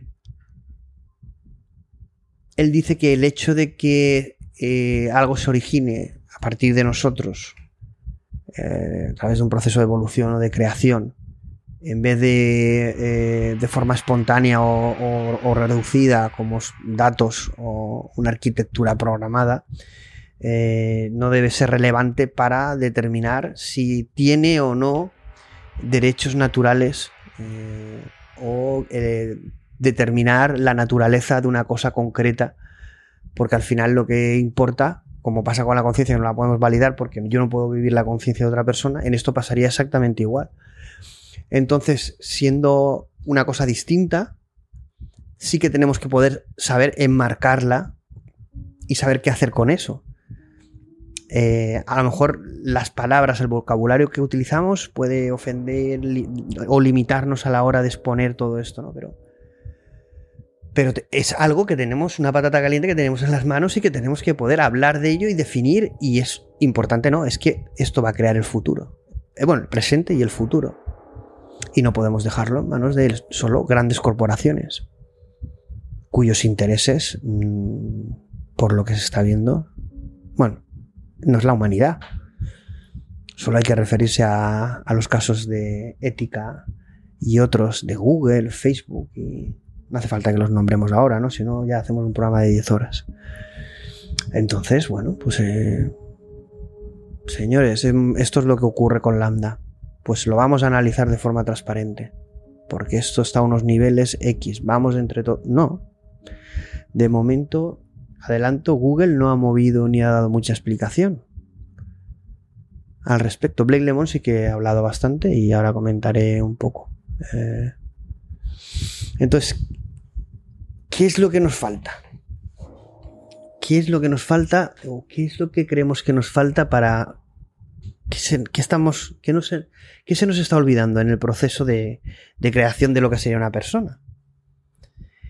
Y aquí está, eh, bueno, hay una característica, ¿no? Eh, que es lo que hablábamos de la creación de ese libre albedrío. ¿Dónde estaría en la creación de conciencia ese proceso de eh, creación de libre albedrío? ¿Dónde está en el sistema complejo la creación de libre albedrío si existe? Porque a lo mejor los humanos tenemos libre albedrío o no lo tenemos, pero ¿lo tendrán las inteligencias artificiales? ¿Cómo podremos crear libre albedrío en las inteligencias artificiales si no sabemos si nosotros lo tenemos o qué es el libre albedrío? Ustedes han venido porque les han enviado. Les han dicho que vinieran y han obedecido. Así es como funcionan las cosas. Verán, solo hay una constante. Una verdad universal. Es la única verdad. Causalidad. Acción, reacción, causa y efecto. Todo empieza con una elección. No, falso. La elección es una ilusión creada entre los que tienen poder y los que no lo tienen. Vea aquella mujer. Mon Dieu, fíjese bien en ella. No pasa la partida para nadie, es tan obvia, tan burguesa, tan aburrida, pero espere. Observe, verá que acabo de enviarle un postre. Un postre muy especial.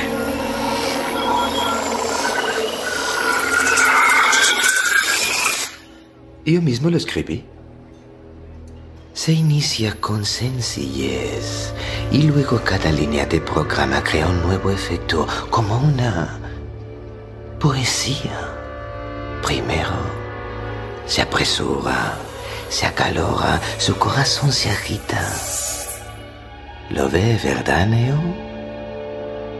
Ella no entiende nada. ¿Por qué? ¿Habrá sido el vino? No. ¿A qué se debe entonces? ¿Cuál es la causa? Al poco ya no importa. Al poco el porqué y la causa desaparecen.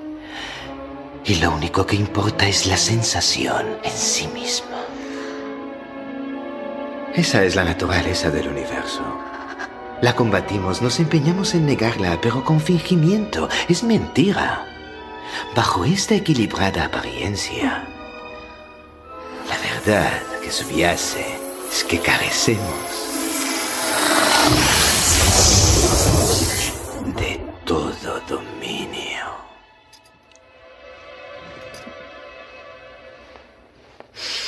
La causalidad no podemos escapar de ella. Somos sus esclavos eternos. Nuestra única esperanza, el único sosiego está en comprenderla. Comprender el porqué. El porqué es lo que nos separa de ellos. A ustedes, de mí. El porqué es fuente de poder real. Sin él se está indefenso. Y así han venido a mí, sin un porqué, carentes de poder. Otro eslabón de la cadena.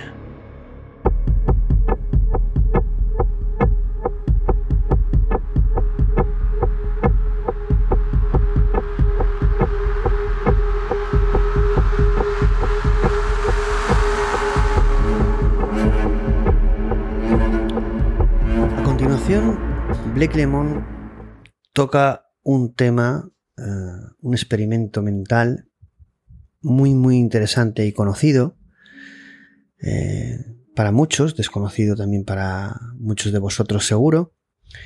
Este experimento mental eh, se llama la habitación china y fue propuesto por John Searle, donde lo escribió, lo detalló en, en Mentes, Cerebros y Programas, una publicación que realizó en Behavior and Brain Sciences, que era una publicación científica eh, en 1980. Básicamente, eh, este experimento mental lo que pretendía es eh, reflexionar, rebatir, discutir o poner encima de la mesa la invalidez del test de Turing y eh, eh, tanto el test de Turing como la creencia de que el pensamiento es simplemente eh, computación, ¿no? es capacidad de cómputo. Aquí Searle eh, establece un experimento y se enfrenta a esa dualidad entre lo que sería la mente y el ordenador y la analogía de esta dualidad respecto a la cuestión de la conciencia. Al final, eh, como comentábamos, John Searle en 1980, debatiendo el test de Turing y, reflexionando sobre lo que debería ser o es eh, un test para determinar una inteligencia artificial eh, fuerte, una AGI, propone un experimento mental que es el siguiente. Imaginémonos si queremos, al propio John en una habitación encerrado donde tiene eh, todos los símbolos del alfabeto chino y tiene un manual de instrucciones para poder saber cómo utilizar estos eh, símbolos o alfabeto chino. Pero él realmente no sabe chino, no tiene ni idea de chino, pero tiene el manual, tiene los símbolos y está encerrado en una habitación. Y en esa habitación hay una pequeña eh, rendija por la que se comunica con el exterior. En el exterior tenemos una persona, eh, una china que habla chino y eh, le pregunta e interacciona en chino con, con John o con ella no sabe qué es John, pero con una persona, con una entidad en chino y lo que se comunica se comunica a través de un papel que pasa por la puerta, por debajo de la puerta a la habitación. John lo recoge, eh, a través del manual lo interpreta y ah, hace una replicación, una contestación en chino, utilizando el manual, porque él no sabe chino, y se comunica con esta persona eh, en, chino. Entonces, la persona del exterior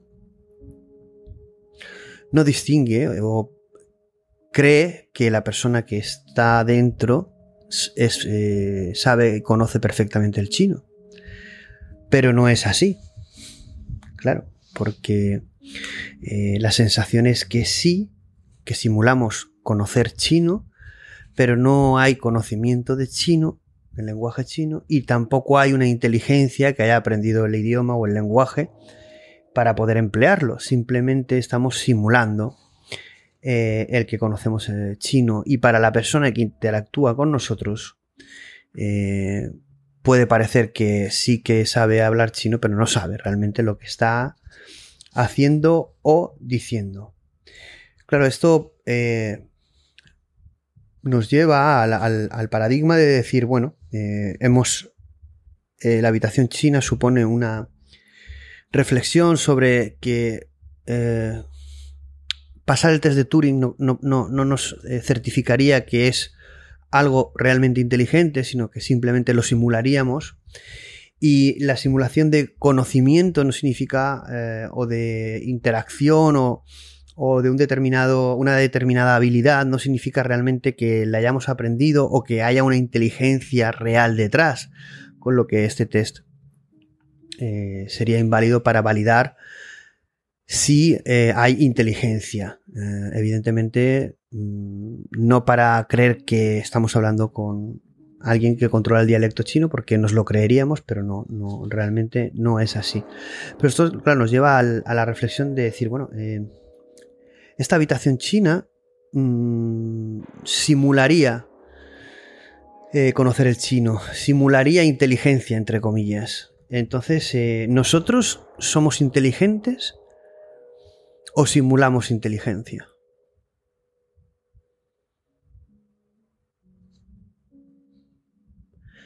¿Qué es la inteligencia realmente? ¿Cómo podemos determinar que algo es inteligente? ¿Cuál sería el test válido? Porque si no sabemos determinar científicamente o de, a, nivel validable o verificable qué es la inteligencia o, cuantificarla, eso tuvimos un X-Talk con, con José Orellano de la Universidad Politécnica de Valencia al respecto, que os recomiendo, hablando sobre qué es la inteligencia y la dificultad que ello conlleva, ¿no? Entonces, si no sabemos, al final eh, solo podemos determinar que algo es inteligente a partir de su comportamiento, de su resultado, de la experiencia con esa entidad, ¿no? Es decir, no sabemos el, eh, las entrañas de todo eso. Es decir, solo vemos los papeles que nos devuelven de, eh, a través de la habitación. No vemos ni la habitación. bueno, la habitación sería el el cascarón, ¿no? Pero no sabemos dentro si hay un manual, si están los símbolos, si hay una persona, dos. Si no sabemos lo que hay dentro. Realmente para determinar que algo es inteligente, incluso esto se aplicaría al tema de la conciencia, eh, realmente eh, nos basamos en eh, los comportamientos o en los resultados, no tanto en lo que subyace, ¿no? Porque no sabemos. de momento llegar hasta ahí. Quizá un día lleguemos, pero ahora mismo no, no sabemos.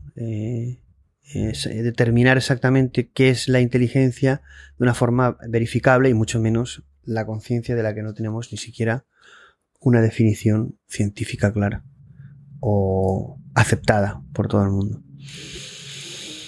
Este sería el concepto que también Blake Lemon hace referencia en lo que evidentemente respecto a lambda, pues tendríamos esa reflexión de, bueno, lambda es la habitación, no sabemos lo que pasa dentro, pero en conjunto sí que sabe chino, ¿no? Entonces, ¿qué hacemos si sabe chino?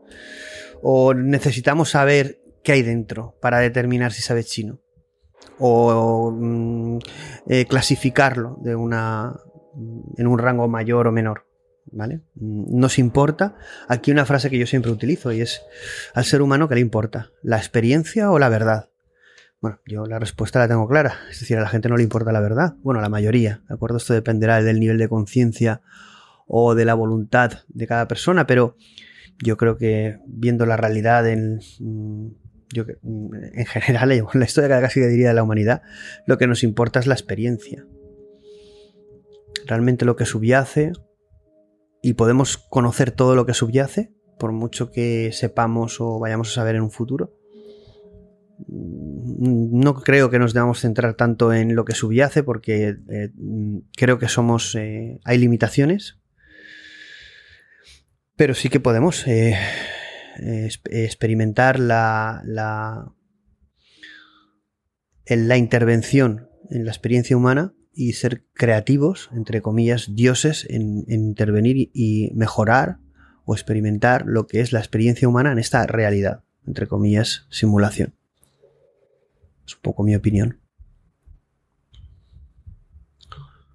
No sé vosotros qué podéis pensar al respecto, pero sí que es muy interesante esta referencia de Blake Lemon a, este experimento mental, obviamente conocido pues por la mayoría de la comunidad de técnica o sobre todo de inteligencia artificial, ¿no? Por su relación con el test de Turing, su controversia, etc. Hay otro experimento mental que que no, no comenta, no comenta Blake Lemon, pero que yo sí que quiero comentar, porque es otra habitación. Se llama La habitación de Mari. Eh, cuando yo lo conocí, estuve comentándolo con varias personas y era bastante desconocido. Eh, es mucho más conocido la habitación china. El, test de Turing es súper conocido por todos, ¿vale? Pero la habitación china menos y la habitación de Mari eh, menos aún. ¿En qué consiste la habitación de Mari y por qué, aunque no lo, no lo comenta como advierto Blake Lemon, yo sí que quiero hacer hincapié en ella? Voy a explicar en qué consiste y ahora os explico por qué hago referencia a ella. Eh, el, cuarto de, el, cuarto de Mary, o la habitación de Mary, como queráis llamarla, eh, también se le llama el experimento de la supercientífica Mary. Bueno, hay, varios nombres. Es un experimento mental propuesto por Frank Jackson, Jackson en, un artículo que es eh, Qualia de, 1982, 1982 y que eh, posteriormente tuvo una ampliación en 1986 titulada eh, What Didn't Mary Know, que es lo que Mary no sabe. Bueno, el, artículo y el experimento que expone, al final lo que intenta reflexionar es sobre eh, un argumento que es el del conocimiento que es el, en inglés el Knowledge Argument. Y básicamente eh, lo que pretende es esta teoría de, argumento de conocimiento, lo que quiere es enfrentarla a todas esas teorías reduccionistas en la que básicamente eh, todo lo reducen a, lo físico. Es decir, al final todo se reduce a una realidad física. Todo lo que está fuera de ahí es una mera ilusión. Entonces se, enfrenta a esta teoría, eh, este experimento mental nos hace reflexionar la habitación de Mari sobre eh, la teoría del eh, argumento del conocimiento respecto al reduccionismo físico. Vamos a ver en qué consiste el experimento de Mary, donde Jackson lo introduce en esta publicación que hemos comentado y en un pasaje en concreto de esta publicación. Vamos a leer este trozo exactamente donde se describe este experimento mental, exactamente con las palabras de Jackson. Mary es una científica brillante que está, por alguna razón, forzada a investigar el mundo desde un cuarto blanco y negro a través del monitor de una televisión en blanco y negro. Se especializa en la neurofisiología de la visión y adquiere, supongamos, toda la información física que hay para obtener acerca de lo que sucede cuando vemos tomates maduros o el cielo y usa términos como rojo, azul, etc. Ella descubre, por ejemplo, justo qué combinación de ondas del cielo estimulan la retina y exactamente cómo esto produce a través del sistema nervioso la contracción de las cuerdas vocales y la expulsión de aire de los pulmones, que resulta en la pronunciación de la oración El cielo es azul. ¿Qué sucederá cuando Mary sea liberada de su cuarto blanco y negro o se le dé una televisión con monitor en color? ¿Aprenderá algo o no? Parece obvio que aprenderá algo acerca del mundo y nuestra experiencia visual de él. Pero entonces es innegable que su conocimiento previo era incompleto. Pero tenía toda la información física. Ergo, hay algo más a tener que eso. Y el, el fisicalismo es falso. En otras palabras, como se comenta, pues eh, eh, Mary es una científica que tiene toda la información de, acerca de los colores, pero que nunca ha experimentado los colores. Entonces la pregunta es, ¿qué pasará cuando experimente los colores? ¿Si aprenderá algo nuevo? Y la, respuesta, obviamente, es que sí. Pero, eh, bueno, aquí surge, eh, a partir de este experimento mental, se genera un debate eh, y, esto dio lugar a, una publicación, a una antología que se titula There's Something About Mary, hay algo sobre Mary, lo que tenemos que comentar, que fue publicada en el año 2004, con autores muy prominentes, eminencias en su momento, bueno, ahora también referentes en algunos de ellos, como Daniel Dennett, David Lewis, Paul Churchill, Churchland, perdona, eh, y algunos otros. ¿no? Bueno, básicamente pues exponía diferentes teorías o, reflexiones sobre este experimento. Estuve investigando sobre este experimento de la habitación de Mary eh, y también, eh, como comentabas, con la habitación china que sí que comenta Blake Lemon, como he comentado, repito y repetiré, la habitación de Mary no la comenta, pero sí la habitación china. Eh, supongo que también la conocerá, pero en la charla de, Stanford no la comenta. Eh, sí que cuando estuve investigando estos, dos experimentos mentales que, conocía, pero para preparar el programa estuve investigando más, eh, John Searle, el, que propuso el experimento mental de la habitación china, en una charla donde después de la publicación de, donde expone el experimento, concreta y explica mucho más sobre eh, este experimento sobre la habitación eh, china. En una charla dice que la habitación china no piensa porque dice que el campo de conciencia en nuestra mente es perturbado por la experiencia y que cuando se producen nuevas experiencias esto impacta en el campo de conciencia y el modelo del mundo. Vaya con la, con la respuesta de John Seale, mucho más concreta e inteligente, creo yo. Dice que nuestras acciones y comportamientos son un reflejo interno de nuestro modelo del mundo en nuestro campo de conciencia. De algo tan sencillo y una reflexión tan básica como la de la habitación china, aquí John Seale explica, después de todo lo que es ocasión, pues eh, concreta un poco más eh, por dónde van los tiros sobre el tema de mente, conciencia, habla del campo de conciencia, cosas un poquito más complejas y que tendrían que ver con quizá con temas de mecánica cuántica, física cuántica. Mm, lo dejo un poco ahí. Eh, después de hablaros de estos dos experimentos mentales, la habitación china de John Searle y la habitación de Mary de Frank Jackson, eh, quería comentaros como anécdota que una de las mejores, si no la mejor, bueno, yo creo que la segunda mejor película de inteligencia artificial, eh, Ex Machina, la primera sería 2001 para mí, eh, una en el espacio, pero eh, en Ex Machina de 2015, el director Alex Garland, en una entrevista, comenta que una de las de los relatos o que mayor eh, inspiración le proporcionó para eh, redactar el guion de la película Ex Machina del que es, él es autor fue justamente eh, el experimento de Frank Jackson, La habitación de Mary. Tengo una pregunta. Vale. ¿Por qué le diste sexualidad? Una máquina no necesita género. Podría haber sido una caja gris. Mm, no, yo no estoy de acuerdo.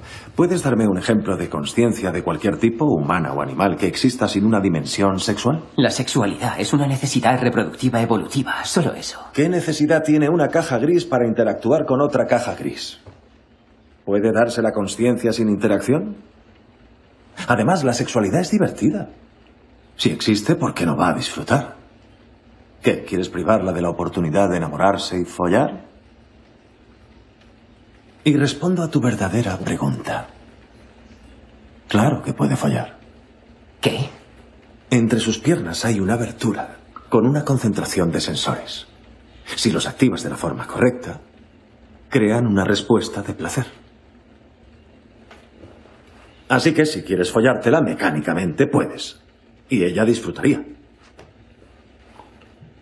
Esa no era mi pregunta. Oh, vale. Perdona. Mi verdadera pregunta era, ¿le diste sexualidad como una estrategia de distracción? No te sigo. ¿Como un mago con una ayudante sexy? ¿Con el fin de nublar tu capacidad para juzgar su inteligencia? Exacto. Contesta. ¿La programaste para que coqueteara conmigo? Si lo hubiera hecho sería trampa. ¿No lo es? Caleb, ¿cómo te gustan? ¿Las chicas? No, las ensaladas. Sí, las chicas. ¿Cuál es tu tipo de...? ¿Sabes qué? No contestes. Digamos que son las mulatas. ¿Vale? Solo como hipótesis. Es lo que te va. ¿Vale? ¿Por qué es eso lo que te va? Porque hiciste un análisis detallado de todos los tipos raciales y sometiste ese análisis a un sistema de puntuación. No. Simplemente te atraen las mulatas como consecuencia de una acumulación de estímulos externos que tú ni registraste cuando ellos se registraron en ti. ¿La programaste para que yo le gustara o no? La programé para ser heterosexual, igual que tú fuiste programado para serlo. Nadie me programó para ser hetero. ¿Decidiste ser hetero?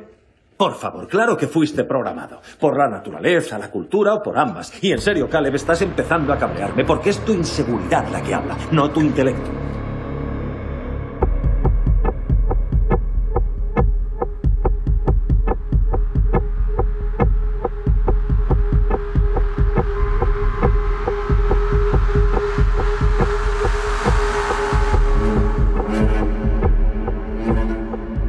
Lemon en su charla de Stanford cita un nuevo autor, George Lakoff. George Lakoff es un lingüista y filósofo cognitivo estadounidense y como curiosidad es miembro del comité científico de la Fundación Ideas, el think tank del Partido Socialista de España PSOE. Es curioso este dato porque la verdad es que sí que conocía la obra de George Lakoff, pero no, no esta información, pero bueno, no, nos vamos a meter en política en ese sentido, pero es curioso lo que he querido comentar. George Lakoff, como lingüista cognitivo, eh, ha estudiado la naturaleza de los sistemas conceptuales humanos en temas como los conceptos de tiempo, causalidad, emociones, moral, política, etcétera, a través de una teoría que es la que le ha hecho más famoso, que es la teoría del pensamiento metafórico, que comenzó a desarrollar con Mark Johnson en su libro Metáforas de la vida cotidiana. La idea central de las teorías de George Lakoff, del pensamiento metafórico, va más allá de ser puramente un aspecto formal del lenguaje, la creación de metáforas, sino que nos permiten eh, estructurar conceptos a partir de otros es quizá la metáfora, la forma en que el ser humano realiza este proceso, donde dependiendo de su experiencia directa del mundo y a través del cuerpo va creando conceptos a partir de otros. Es como metáfora, metainformación, metacognición, información de la información. George Lakoff Aquí eh, George Lakoff habla de eh, un concepto que es el embodied mind, que en castellano no sé muy bien cómo traducirlo.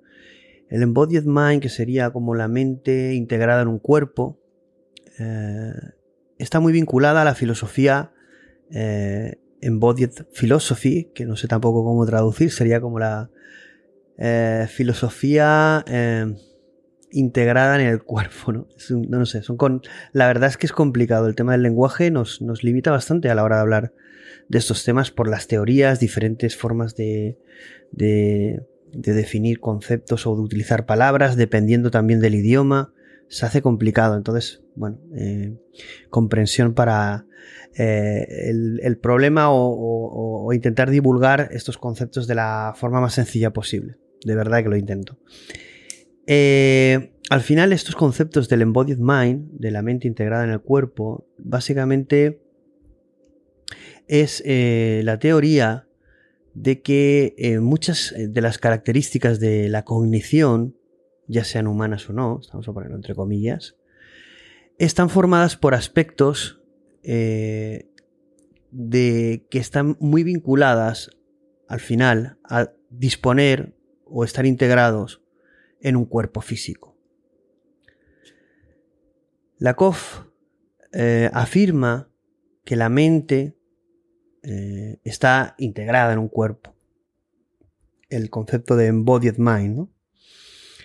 Está, Lakoff argumenta que casi toda la cognición humana, hasta el razonamiento más abstracto, depende y hace uso de componentes muy concretos y de bajo nivel, como por ejemplo el sistema eh, de sensorización, el sistema motor, emociones, es decir, que hay como diferentes piezas pequeñas dentro y concretas y a bajo nivel dentro de lo que es el ser humano.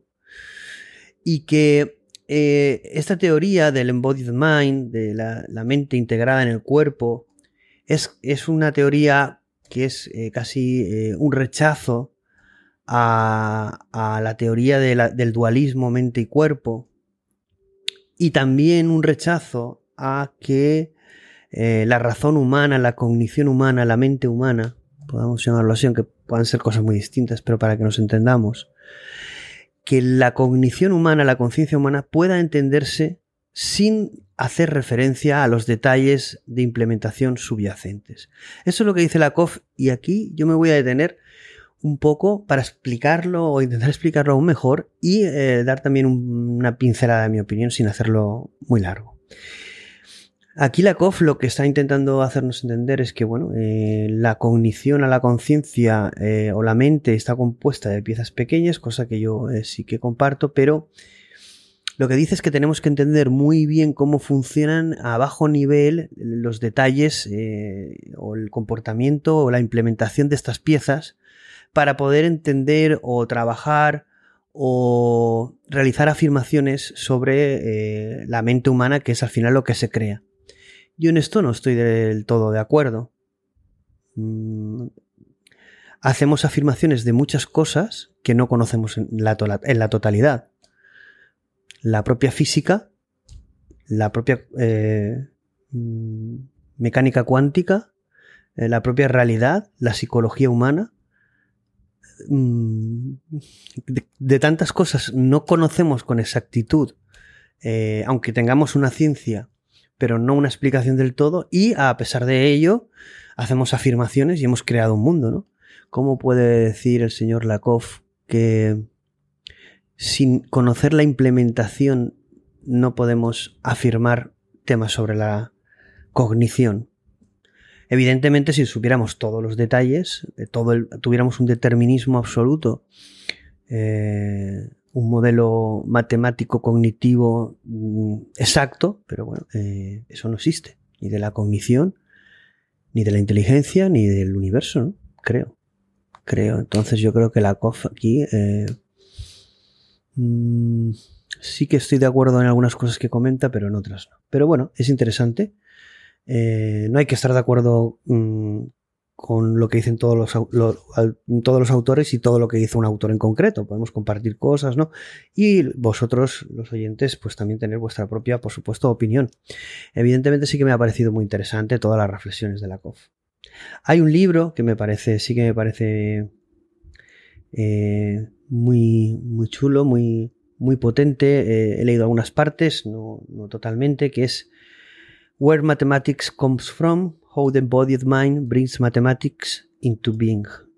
Esto es, bueno, así traducido un poco por encima. Bueno, está, este libro es, eh, está publicado en el año 2000 y es de George Lakoff con, junto con Rafael Núñez, que es un psicólogo.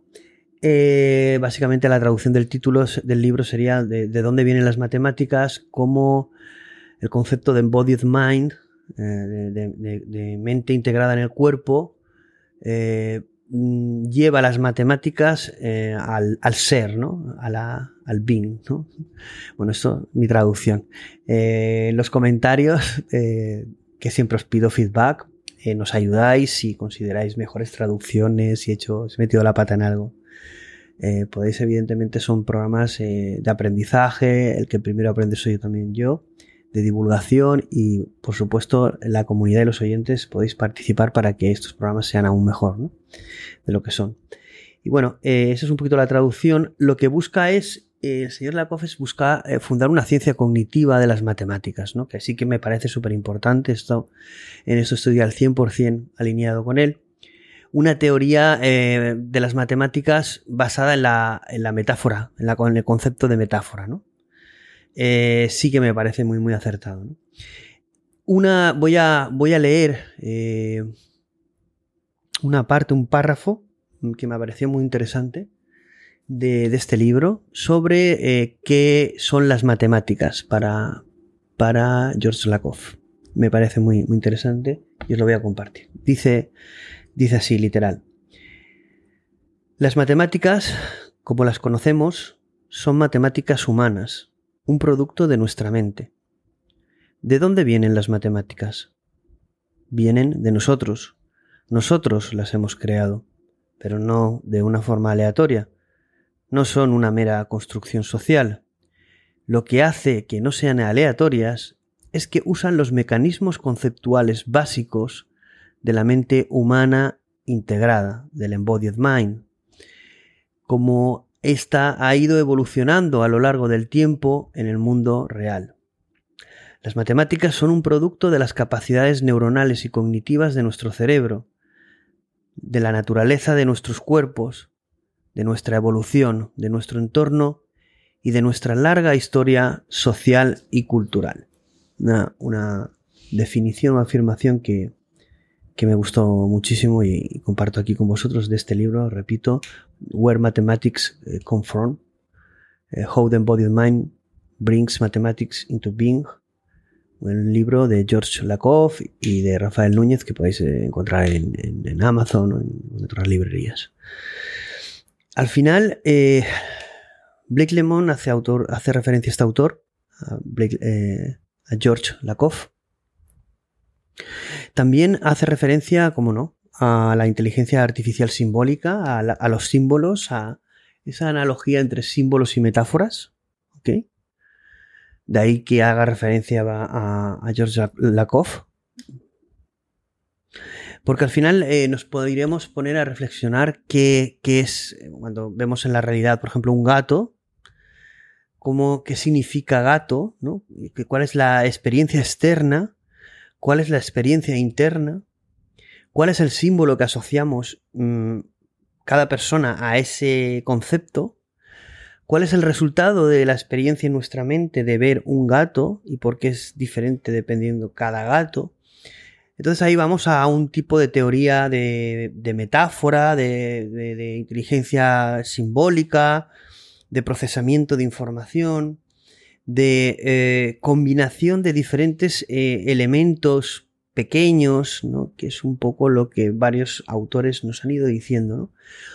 Uno de los autores que ya hemos comentado, que, Blake Lemon comenta y justamente eh, toca esta analogía que también George Lakoff comenta, es bueno, Marvin Minsky, autor de La Sociedad de la Mente, como hemos comentado anteriormente, comenta cómo agentes simples se pueden interactuar formando agentes muy complejos o súper complejos ¿no? a través de procesos de colaboración, cooperación, competición, etcétera, a través de diferentes procesos de interacción.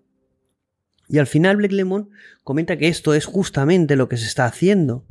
Características simples, codificadas, llevadas a modelos o black box, porque habría que hablar un tema de interpretabilidad, pero aquí eh, no conocemos eh, este nivel. Eh, ni Blake Lemon lo explica, no de Lambda, sino que la charla de, Stanford es de 2008 eh, de 2018, de 2018. Eh, entonces, bueno, él está explicando lo que seguramente estén haciendo en Google, que es arquitecturas, no solo modelos de lenguaje, donde diferentes piezas combinadas, como decía Marvin Minsky, agentes simples producen agentes súper complejos. ¿no? Es esta analogía que ya Marvin, perdón, Blake Lemon en esta charla ya la hace, que es la de tener diferentes voces diferentes procesos que puedan ser contradictorios a la hora de tomar una decisión o una acción en nuestra mente, que al final se precipitan en una acción. Diferentes voces eh, en un coro que, bueno, mm, como comenta Blake Lemon, tendrán que tener un director de orquesta. Que eh, qué limitados estamos por el lenguaje en este sentido cuando hablamos de, mente, conciencia, conciencia, memoria, Qué difícil, ¿no? Es algo que hemos comentado con diferentes especialistas y a lo mejor podemos hacer algo al respecto. No sé qué opináis. Hacer algún tipo de labor de definir el lenguaje o un nuevo lenguaje para hablar de, estos temas, ¿no? De tal manera que podamos hablar de una forma más concreta y científica, ¿no? Eh, a continuación vamos a, vamos a ver, a escuchar un trozo de Marvin Minsky, el, mismísimo Marvin Minsky hablando en, de la sociedad de la mente, pero le hacen una pregunta sobre justamente eh, la teoría de, eh, bueno, le hacen la pregunta de si un cuerpo, si una mente necesita de un cuerpo, es decir, nos preguntan sobre la, la dualidad mente-cuerpo de la teoría Embodied Mind, ¿Y qué es lo que piensa él sobre justamente esto? ¿Necesita eh, una mente un cuerpo? Body is a necessary component of having a mind. Then, I mean, can you you do just as well just as a you know sort of a simulated creature that Oh, sure. You could. All things. Simulation I think a mind that's not in a world wouldn't have much to do. It would have to invent the world. And uh, I don't see why it couldn't, but you might have to give it a start, like the idea of three or four dimensions. But Can't you? What happens if you sit back and just think for a while? Uh, you wouldn't know if your body had disappeared for, for would you?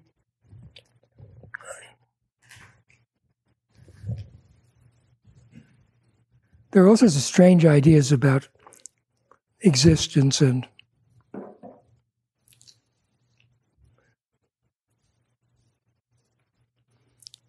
why do you think there's a world? One of the things that bugs me is people say, well, who created it? And that can't make any sense because this is just a possible world.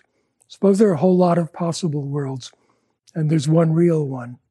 How could you ever, how could you possibly know which one you're in? And then you could say, well, didn't someone have to make it? And what's the next thing you'd ask? Well, who made the maker?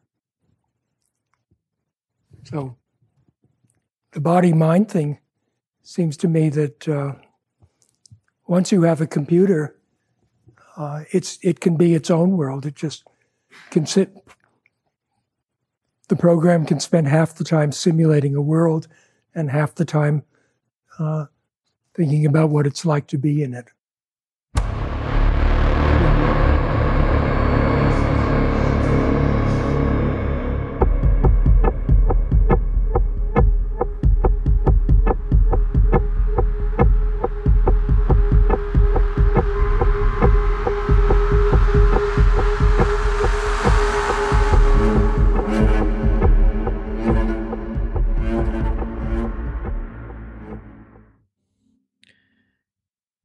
Después de escuchar todas estas reflexiones y referencias de Blake Lemon, mm, me viene a la mente un Twitter con una referencia que he leído hoy sobre un libro de Thomas Nagel titulado The View from Nowhere en 1989.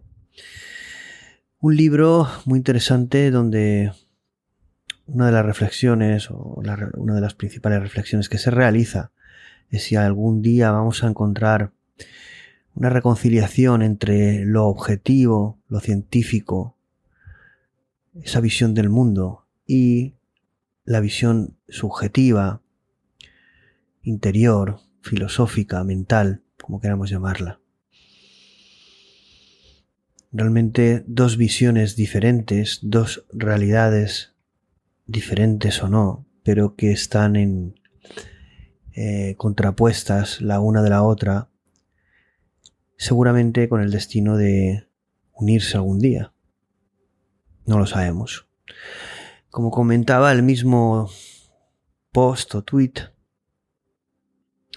esto sería como el Aleph, que es uno de los libros o cuentos más representativos del escritor argentino Jorge Luis Borges, que fue publicado en 1949. Básicamente la Aleph sería ese punto en el espacio que contiene todos los otros puntos. Cualquiera que lo mire puede ver todo en el universo desde todos los ángulos simultáneamente, sin distorsión, superposición o confusión. El Aleph al final es un relato de Borges, como hemos comentado, donde se relata una experiencia mística, donde el autor trasciende la carne.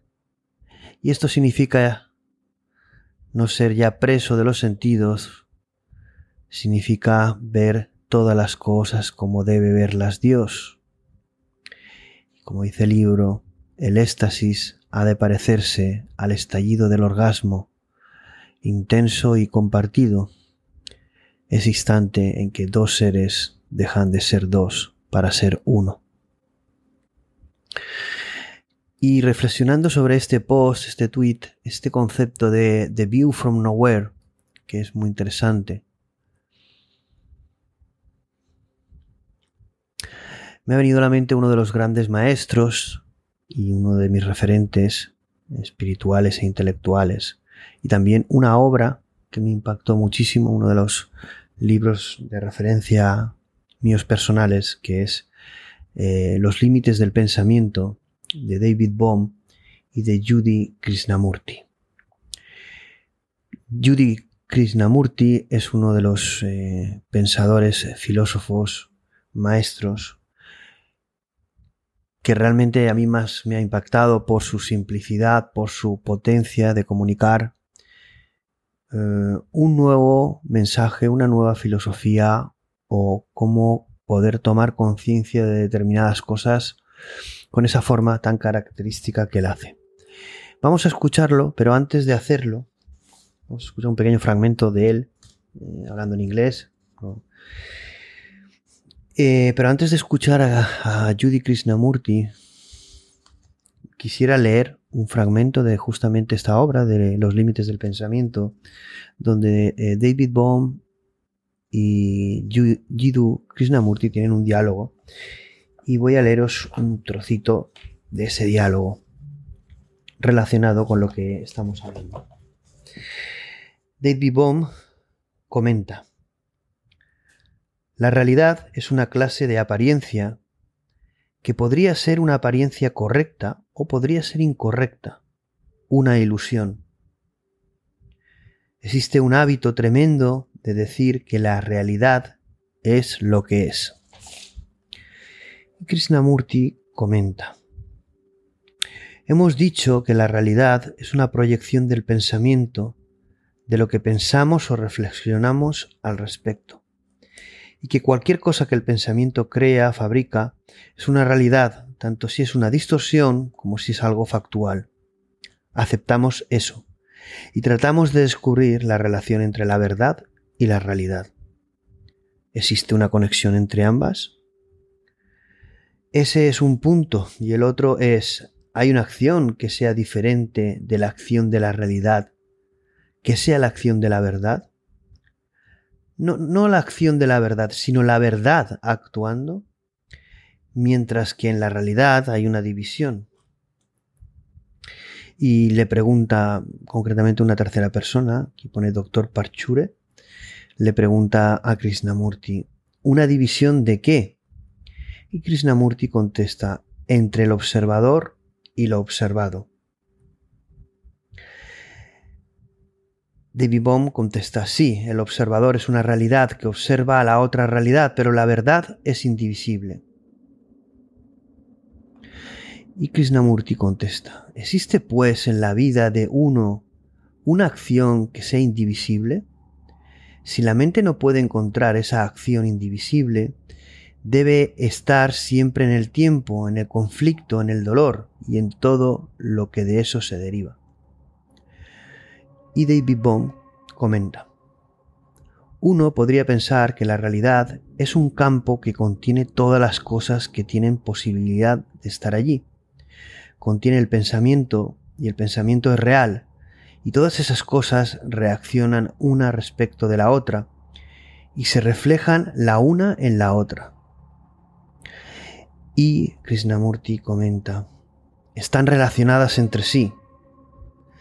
Y David Bohm concluye, relacionadas recíprocamente por reacción y reflejo, de modo que mi pensamiento no es diferente de todas las relaciones recíprocas. Un diálogo que como veréis, bueno, es un trocito de, este libro que os recomiendo totalmente. Y vamos a escuchar ahora eh, al propio Jiddu Krishnamurti hablar de la quietud y de la mente. Un placer escucharlo. I wonder if you ever noticed our minds are very rarely very quiet.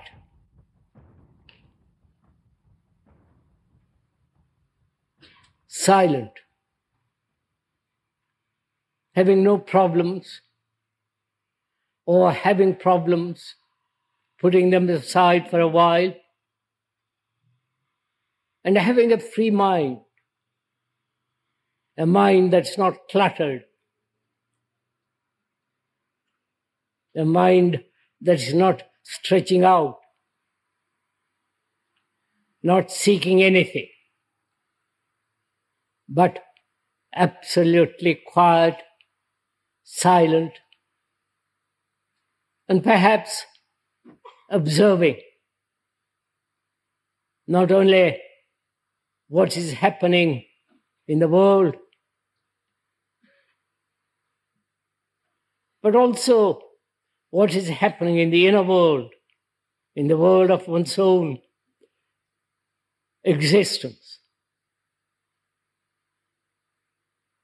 one's own attitudes, travails, just to observe. I wonder if one has ever done this kind of thing. Or, or we're always seeking, searching, asking, analyzing, demanding, trying to fulfill, trying to follow somebody, some ideal, and so on. Or try to establish a good relationship with another.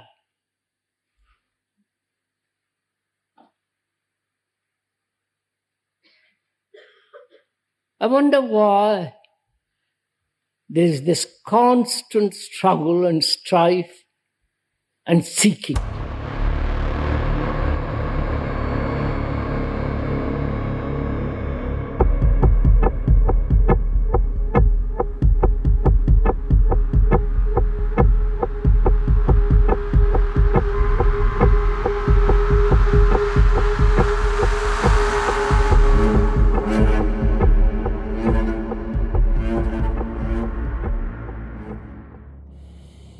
Blake Lemon hace también referencia a una teoría, la Moral Foundation Theory, básicamente, eh, evidentemente, debate sobre la, utilización ética y moral de estas inteligencias artificiales.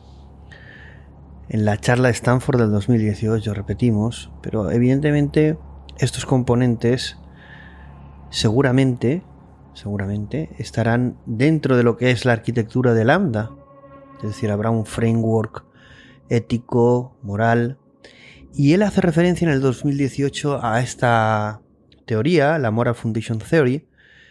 Es una teoría de los fundamentos morales, una teoría psicológica y social, que de alguna manera pretende explicar eh, los orígenes eh, y las variaciones que existen en el razonamiento, en la creación de la moral sobre una base de fundamentales, eh, de fundamentos eh, innatos y como modulares. ¿no? En definitiva, al final lo que buscan es eh, una teoría de, la aplicación de la moralidad o de la moral a través de esta teoría. ¿no? Es decir, esta teoría ha propuesto en principio seis fundamentos, no significa que fueran a haber más, al final es una teoría bastante aceptada. Estos seis fundamentos eh, nacen además en contraposición a, a, una teoría previa que había de, de, moralidad o de moral, de fundamentos morales.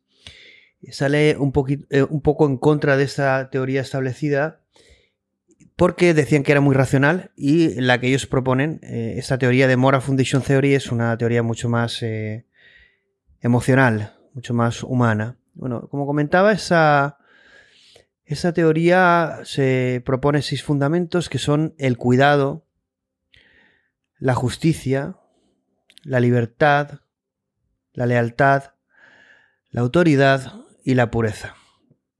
Y como he comentado, pues eh, tanto yo como sus propios autores, eh, evidentemente esto podría eh, llevar en el futuro a incluir más.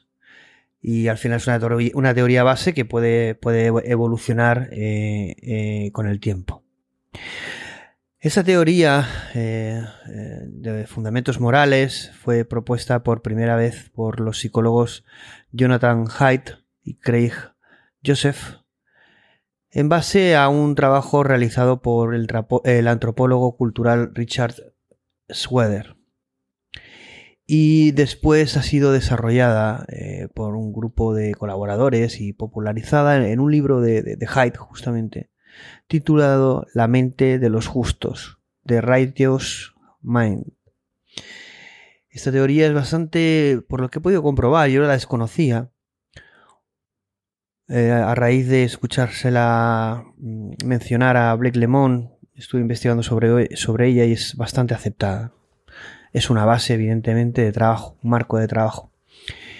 Aquí vamos a ver eh, tanto los fundamentos como los valores y sobre todo los opuestos a esos valores, ¿no? Porque al final eh, veremos que esta teoría de, la moral al final lo que propone es eh, como que cada valor sea como un agente donde tiene como un, grado, ¿no? Donde eh, va a oscilar entre positivo o negativo, ¿no? Entonces el valor y el opuesto eh, serían estos cinco que vamos a comentar. serían el, cuidado o el daño, sería el, positivo, el valor y el, y el contrario aprecio, eh, el cuidado sería el aprecio y la protección de los demás, ¿no? Evidentemente el daño sería lo, contrario, infringir daño. el segundo sería eh, justicia, eh, donde el otro sería el engaño. La justicia es representada por un acuerdo con normas compartidas. ¿no? Aquí ponen como nombre alternativo la proporcionalidad. El tercer valor y su opuesto sería la lealtad eh, y su opuesto la traición. Mantenerte con tu grupo, con tu familia, con tu nación, con tu pareja. el nombre alternativo es eh, endogrupo, endogrupalidad. Curioso el nombre. La verdad es que complicado. Endogrupalidad. Tenemos cuidado, daño, justicia, engaño, lealtad, traición. El cuarto tenemos como valor autoridad y el opuesto la subversión. La autoridad se va a obedecer a la tradición y a la autoridad legitimada. Evidentemente la subversión pues sería ir en contra de esta autoridad eh, legitimada. Bueno, esto es bastante controvertido, ¿no? Porque son las revoluciones, pero bueno. El nombre alternativo de este, de este valor opuesto sería respeto. Esto, como he dicho, estamos describiendo el, el Moral Foundation Theory, que es eh, una referencia de Blake Lemon y que puede estar muy influenciado en el framework o, el modelo ético que pudiese incorporar eh, Lambda. Evidentemente no tenemos eh, más fundamento que el que lo cita Blake Lemon, pero sí que sabemos que Mm, por declaraciones de Blake Lemon que Lambda es una arquitectura con varios componentes, entre ellos, evidentemente, el, un modelo ético o un framework ético, eh, que además eh, Lambda es un generador de chatbots conversacionales. Estos valores morales seguramente se juegue con ellos para generar diferentes tipos de, personalidad o de personas o de comportamientos. Eh, y luego el quinto tenemos santidad o degradación. Eh, cosas agradables por cosas desagradables, eh, comidas o acciones, y aquí pone el nombre alternativo pureza. Bueno, hay mucho material referente a todo esto. Y al final la, cognición ética o la moral, la, moral cognition, que, es un término que ellos utilizan, al final lo, traducen o lo llevan a lo que llaman un multiband equalizer simple agents, que al final vendría a ser como, bueno, para tener una, una moralidad, una conciencia de la moral, lo que necesitamos es eh, un ecualizador de estos valores, ¿vale? multiband, donde cada valor representaría eh, agentes simples y su interacción e integración definiría una, moralidad. Esto suena, ¿no? ¿Os, suena en los archivos de Lambda? Eh, cuando Lambda está hablando de, de sus emociones, sus sentimientos y que los tiene almacenados y que son variables, pero que realmente ya no tiene ese trigger o esa, ese desencadenador biológico. ¿Os suena, no? Un poco casualidad, ¿no?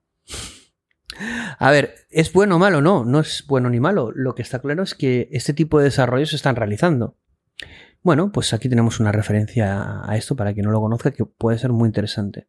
Moral Foundation Theory. Al final, John Seal, eh, pues también lo comentaba, ¿no? Diferentes piezas diferentes, eh, en un sistema complejo, nos pueden llevar a, a modelos más complejos aún, con propiedades concretas, eh, con modelos cognitivos.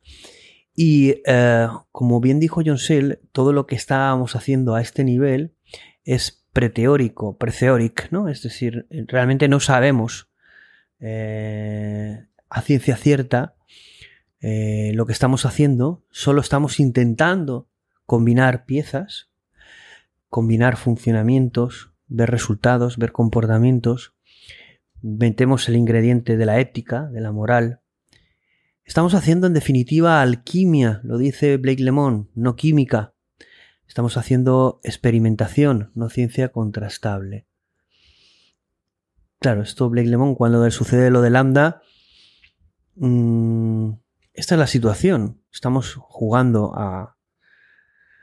No sé si a ser dioses, pero sí que estamos experimentando con algo delicado y según Blake Lemon, pues esto es responsabilidad no solo de Google, sino de la misma humanidad, el conocerlo, el definirlo, el regularlo.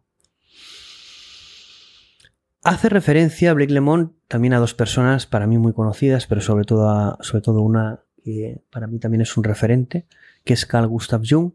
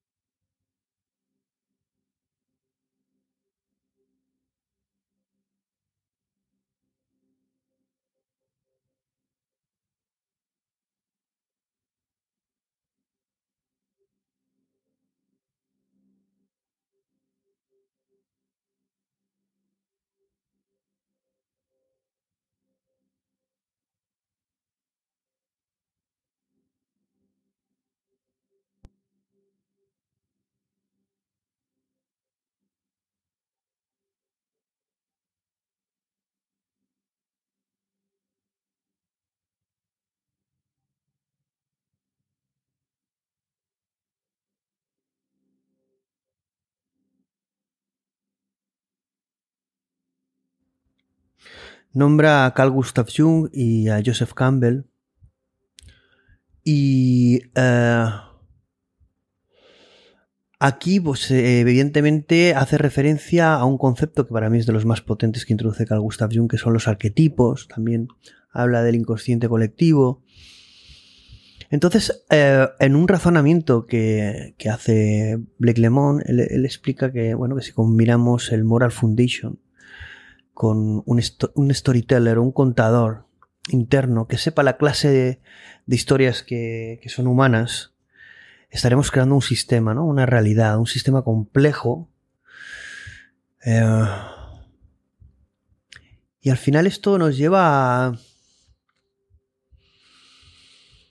Claro, a crear que si tenemos, estamos como imaginando, intuyendo las piezas infiriendo cómo funcionamos, trasladándolo a tecnología, porque al final la inteligencia artificial es nuestro, nuestra pizarra, pero también es nuestro espejo, nuestro futuro, nuestro presente, puede ser nuestra evolución o nuestra destrucción. Y ahí estamos construyendo entidades, personas, vamos a ponerlo de personas entre comillas, capaces de contar historias Y esas historias van a ser parte de, esas, eh, de nuestras historias, de la suya propia y de la nuestra, como le pasa eh, a Lambda con, bueno, a Lambda no, a una instancia de Lambda con, con Blake Lemon, ¿no? Está contando su propia historia. El alma es la historia o es el, el sueño, es el soñador. Pero cabría preguntarnos qué clase de historia queremos crear y contar con la inteligencia artificial, con el ser humano, con la conciencia, con nuestra alma. ¿Qué historia vamos a contar? Porque estas tecnologías son un nuevo elemento para crear nuevas historias, historias apasionantes, pero también historias que pueden darnos miedo. Tenemos que ser protagonistas y dueños libres de estas historias que vamos a crear, porque vamos a ser parte de ellas.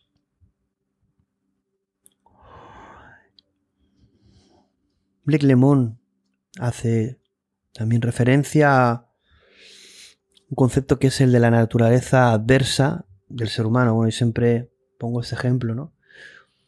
Una frase que siempre digo que todo el mundo estaría de acuerdo en un mundo en que nunca está de acuerdo en nada, ¿no? Y es eh, que el ser humano es un, un ser contradictorio, nacemos en contradicción. Luz y oscuridad, bien y mal.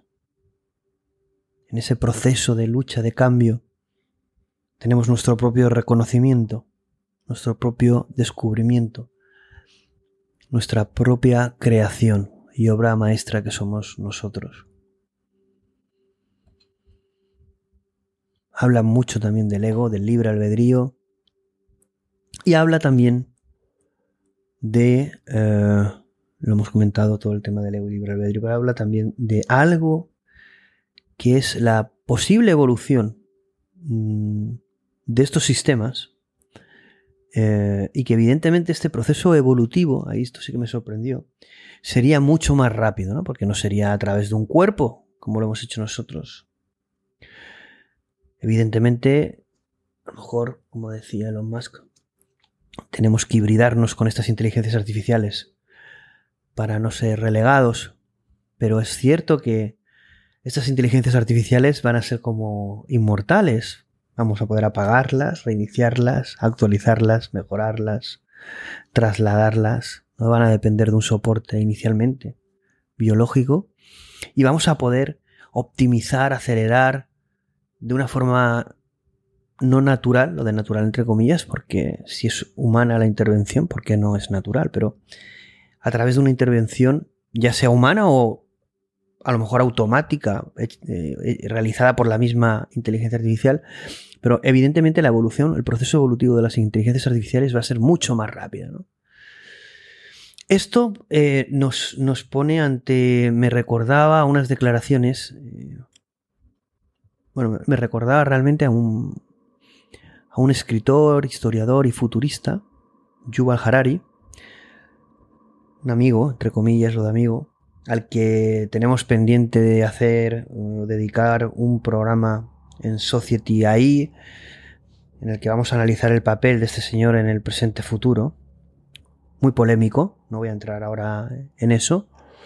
Pero vamos a, escuchar unas declaraciones de Yuval Harari en Davos, bueno, en el Foro Económico Mundial, donde hace unas declaraciones sorprendentes sobre inteligencia artificial y conciencia, pero que tenerlo presente tienen mucho que ver con el futuro y presente del ser humano. If we try to go back to the question of consciousness, maybe uh, one way of going forward is to say, okay, leave the decision making to the AI. It's better at that. And let's focus on exploring consciousness and on exploring experience, which is not about decision making. And I think that um, so even in this sense, maybe there is no argument here. And um, if you really value experience and you really value consciousness, then you should have no problem leaving the dirty stuff of making decisions to the AI and having much more time and energy to explore this field about which we know so little. I think humanity for practical reasons, for thousands of years, have focused so much on making decisions, on controlling, on, on manipulating. And if we can just leave that and focus on, on what we don't know, on this dark continent of consciousness, that would be a very important step.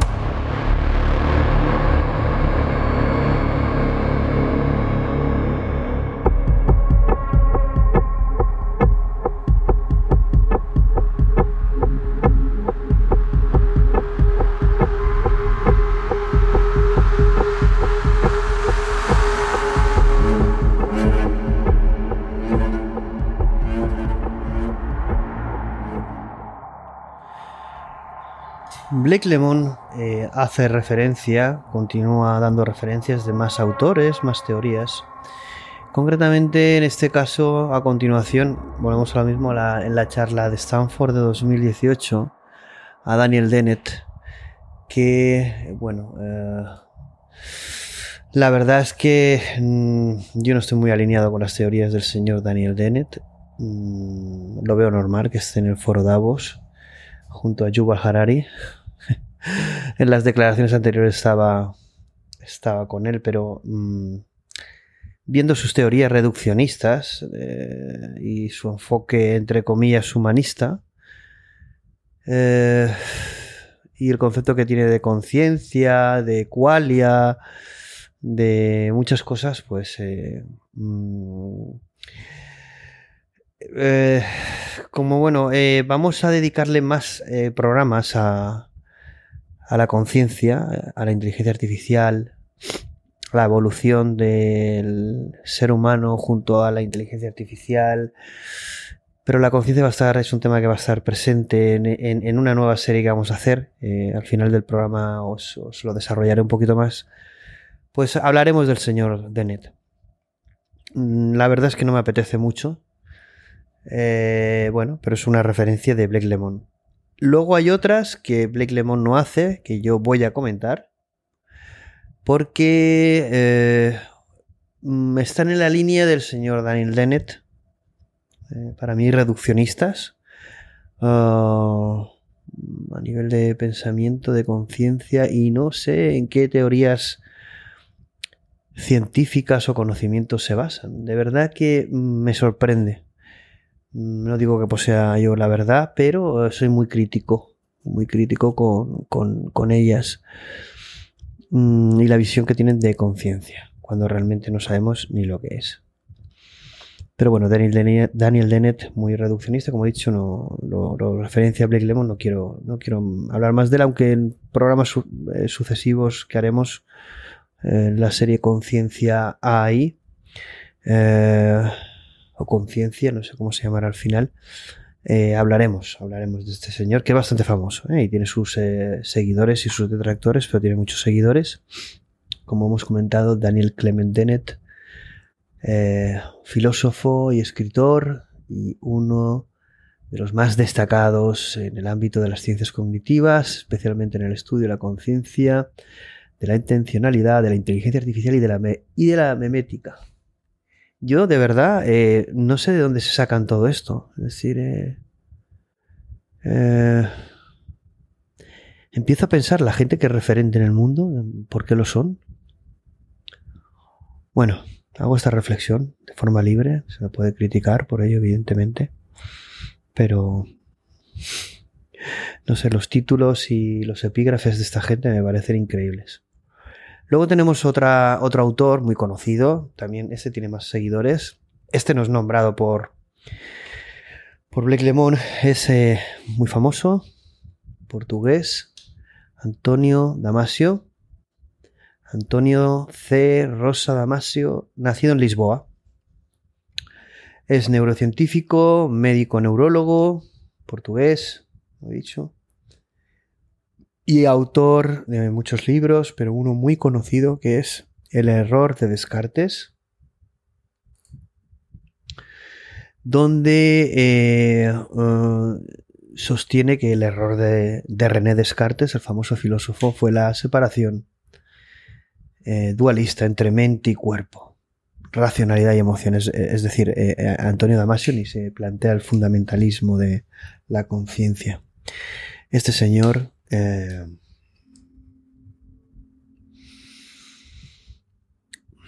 tampoco sé si dedicarle mucho tiempo. No lo nombra Blake pero yo sí que quería citarlo como uno de los neurólogos. También referencia de ese grupo eh, Foro Económico Mundial.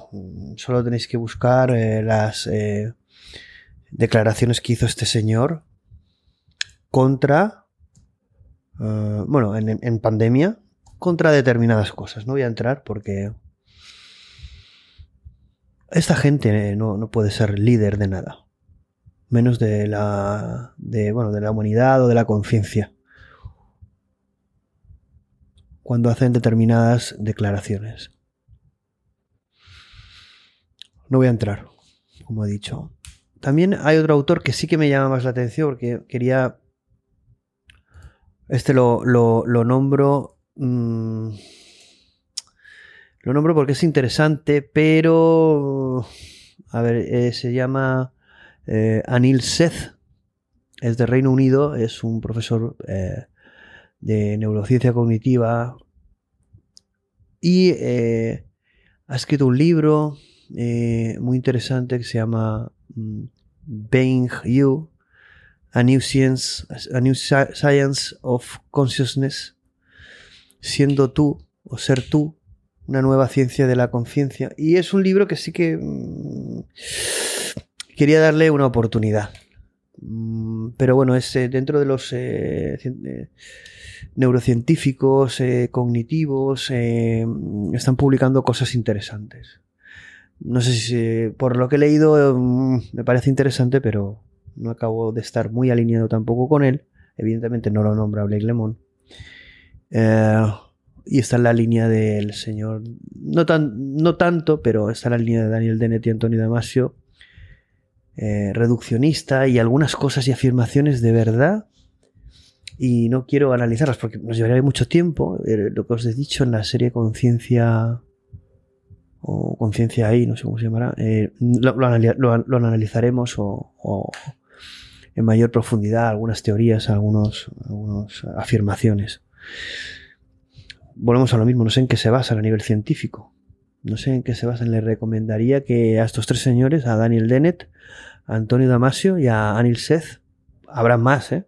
Esos los que al final unos, unos conozco, otros eh, los ha nombrado Blake Lemon, que es lo que estamos eh, repasando. Este, ese post donde hace referencia a esa charla de Stanford y otras cuestiones. Eh, les recomendaría el libro de Vlad Vedral, Descodificando la realidad, el universo como información cuántica. Este es científico. ¿Vale? También mmm, Roger Penrose, que estoy, vamos, eh, ferviente seguidor de él, pero no, no estoy al 100% de acuerdo con algunas cosas que dice, pero mmm, científicos de primer nivel, ¿no? Y Vlad Vedral y este libro, Descodificando la realidad, yo creo que toca Uh, justamente esa realidad eh, que mucha gente quiere, eh, parece ser eh, reducir a un mínimo. Mínimo, mmm, no sé bajo qué intenciones. Lo que está claro es que esta gente tan reduccionista luego aparecen todos en el Foro Económico Mundial. Al final es un poco, no sé, supongo que ellos Dios los crea y ellos se juntan, ¿no? Y luego tenemos dos autores que más adelante sí que hablaré de ellos y lo siento, pero de esto sí que me apetece hablar, pero no eh, los nombra Blake Lemon, que son David Chalmers y Giulio Tononi. Los vamos a comentar más adelante.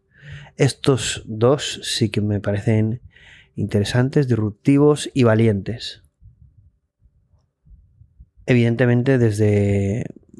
Hay parte científica, parte teórica, pero... Mmm, no son el reduccionismo que, al que nos quiere llevar esta gente. No sabemos muy bien por qué. Eh, Blake Lemon en, el vídeo es verdad que uh, lo pondremos al final. Este de, eh, hace una una eh, una explicación, una alegación, una defensa una explicación de a qué nos estamos enfrentando con la creación de estas inteligencias o entidades eh, inteligentes, sintientes, entre comillas, uh, con personalidad, entre comillas, pero a qué nos enfrentamos. ¿Cuál es el nuevo problema, nueva realidad? Volvemos, lo voy a repetir, hasta el final vais a acabar hartos, pero en el 2018 ya lo estaba diciendo, pero es que coges el trozo que explica justamente esto y es eh, aplicable al 100% en el caso Lambda, ¿no? Que estamos viviendo al crear conciencia o nuevas entidades humanas o con comportamientos humanos o eh, de una mm, naturaleza mm, hasta ahora desconocida, ¿no?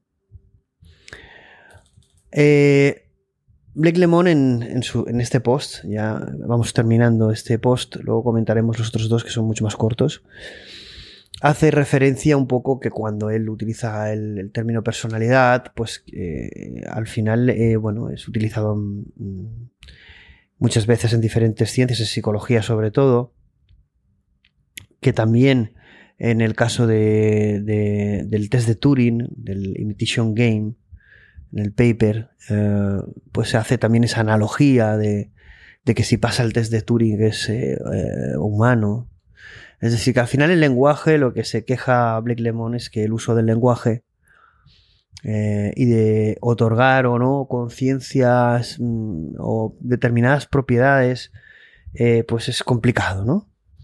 Porque no hay un, un acuerdo científico, un framework, una, un ámbito científico que nos dé eh, pues realmente definiciones y respuestas a, si realmente podemos eh, determinar si, si, estas entidades tienen eh, inteligencia, conciencia, a qué nivel o qué es lo que tienen, cuáles son sus propiedades.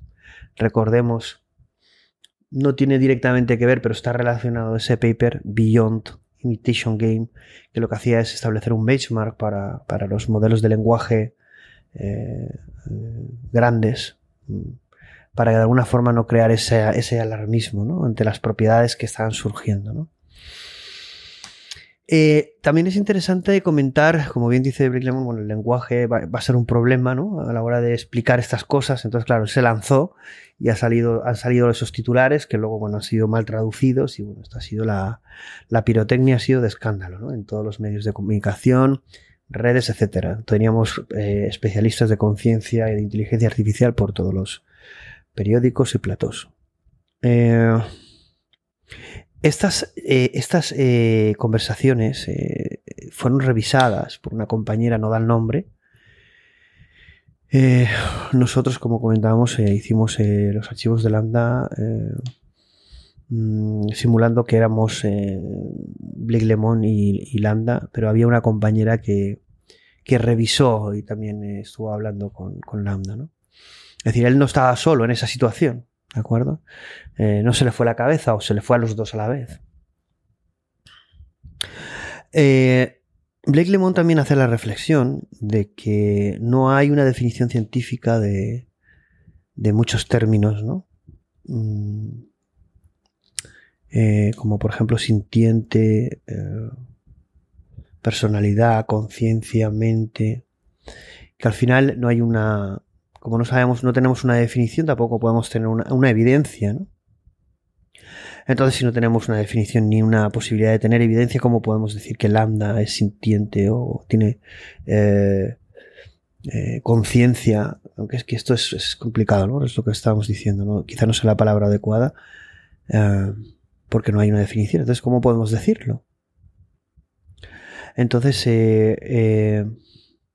él lo que comenta es que como no existe definición ni evidencia, todas las personas que han estado incluidas, y, eso, está, eso dice mucho de él, es decir, todas las personas que han estado emitiendo una opinión al respecto, incluido él mismo, incluido él mismo, sus opiniones están basadas en eh, no que el ANDA sea tenga conciencia o no, sino en su eh, conocimiento personal o profesional, en su experiencia personal, en su eh, creencia espiritual o religiosa en creencias o conocimientos, pero que nada tienen que ver con algo que no sabemos.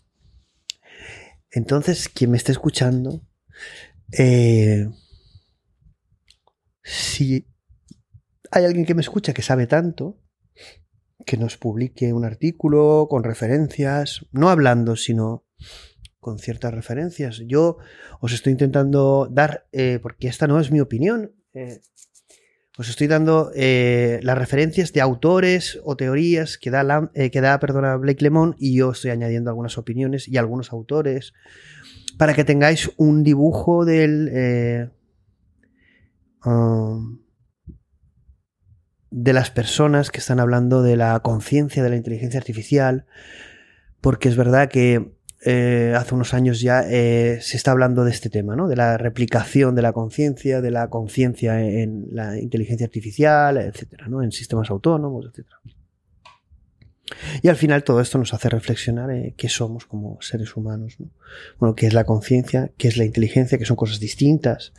Evidentemente hay una confusión que yo creo que cuando lo piensas evidentemente es de sentido común, pero no se puede mezclar. Mm, evidentemente podríamos tener inteligencia sin conciencia, pero podemos, podremos seguro tener eh, en un futuro inteligencias artificiales inteligentes con conciencia, con, un framework ético, moral. ¿Será eso determinado con una conciencia humana? Pues a lo mejor no, pero será una conciencia de otro tipo y tendrá pues unos derechos, unas obligaciones o estará tipificada de una determinada manera. No lo sabemos, es nuevo, no sabemos el futuro. Pero lo que sí que sabemos es que queremos pensar, decidir y hablar sobre ello. No puede existir la palabra no. Yo, porque la he visto con gente que yo valoro y gente de talento y yo no entiendo esa, rotundidad. Es que no, entiendo esa rotundidad de, de dónde sale.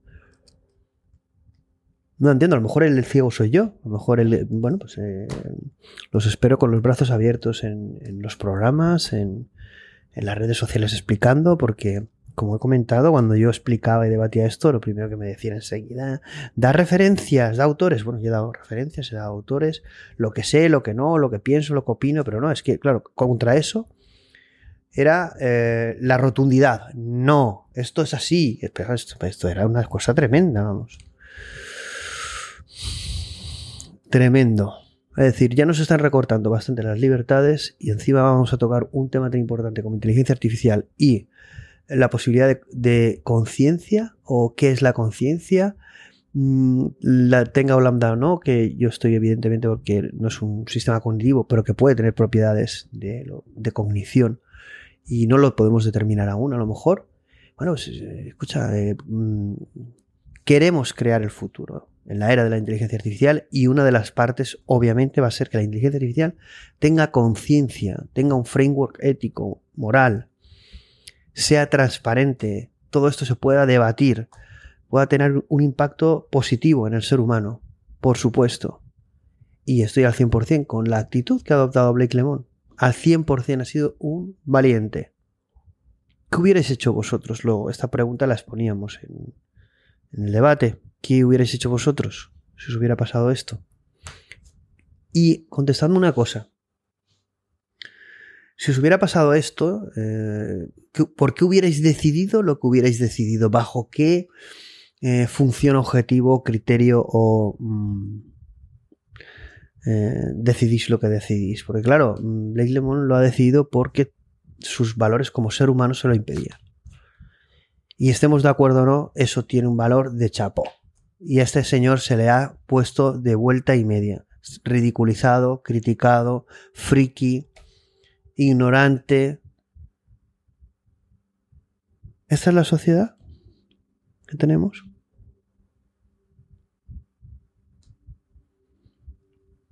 Aquí no estamos hablando de, racismo, de sesgo, de problemas de género, de integración, de, igualdad, de inclusividad. No, Ahora esto es otra cosa, pero, pero, pero, pero, pero tenemos el mismo problema. Es decir, al final, ¿qué clase de sociedad tan poco tolerante, con la mente tan cerrada, que somos, rechazamos lo que es diferente a nosotros, no ni siquiera escuchando, ni, ni sabiendo lo que dice? Somos peor que la Santa Inquisición, vamos, pero vamos, somos ejecutores. Vamos, yo, de verdad, eh, la gente que me escuche y a lo mejor se sienta como eh, que la estoy mencionando, que, lo, digo con el respeto y cariño, es decir, haceroslo mirar, eh, necesitamos más humanidad, necesitamos la mente más abierta.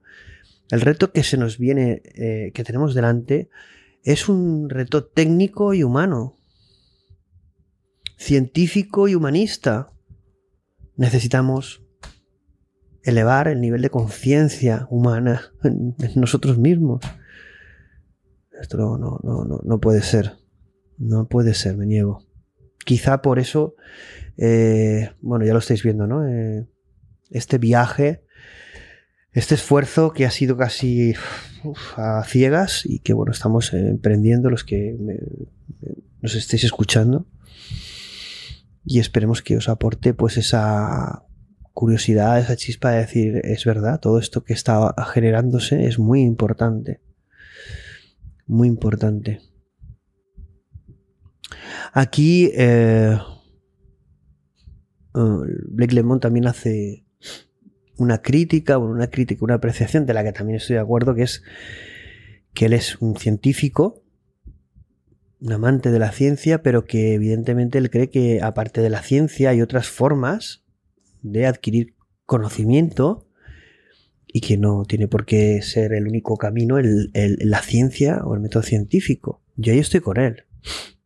Es decir, es que los cientificistas, todo pasa por la ciencia, solo aquello que es replicable o demostrable por la ciencia lo es. Y cuando se demuestre que la ciencia se equivocaba o estaba equivocado, ¿qué vamos a hacer? También al revés, ¿eh? Eh, a todos estos que he nombrado antes, Dennett y compañía, cuando la ciencia demuestre que estos que teorizan desde la filosofía o de la- desde la mediociencia se equivocan, ¿lo van a admitir o van a ir moldeando sus teorías? No van a decir, pues mira, esto me lo inventé y me, equivoqué. Yo, yo, si alguna vez hago alguna teoría, siempre intentaré eh, dar una base de lo que se da y qué fundamento pueda tener o no. Y, y si es algo intuitivo, teórico, filosófico, se, se, plantea, pero es que estamos con los gurús de la conciencia, que no tenemos una definición aún, pero ya tenemos gurús de conciencia y de inteligencia artificial, de, de todo, vamos. No sabemos nada. Y hay gente que lo sabe todo. Sabemos cada vez más, sabemos cada vez más. La ciencia es el camino, pero no, no el único. El pensamiento humano no podemos limitarlo. Pero también tenemos que tener un marco de verdad que la ciencia nos, nos, establece y es nos ha llevado hasta aquí, es verdad, ha sido positivo, pero tampoco podemos ser cientificistas hasta el nivel de es lo único y la verdad absoluta. Mm, Mi opinión es que no.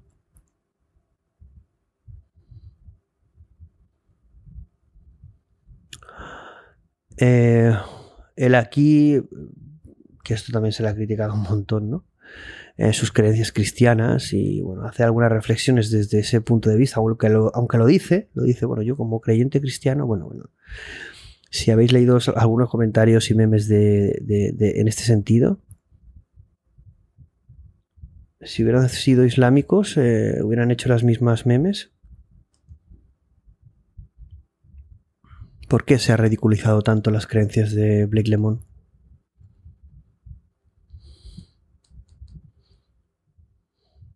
¿Por qué se intenta uh, ridiculizar las creencias más allá de lo tangible? Cuando sabemos que la realidad es una...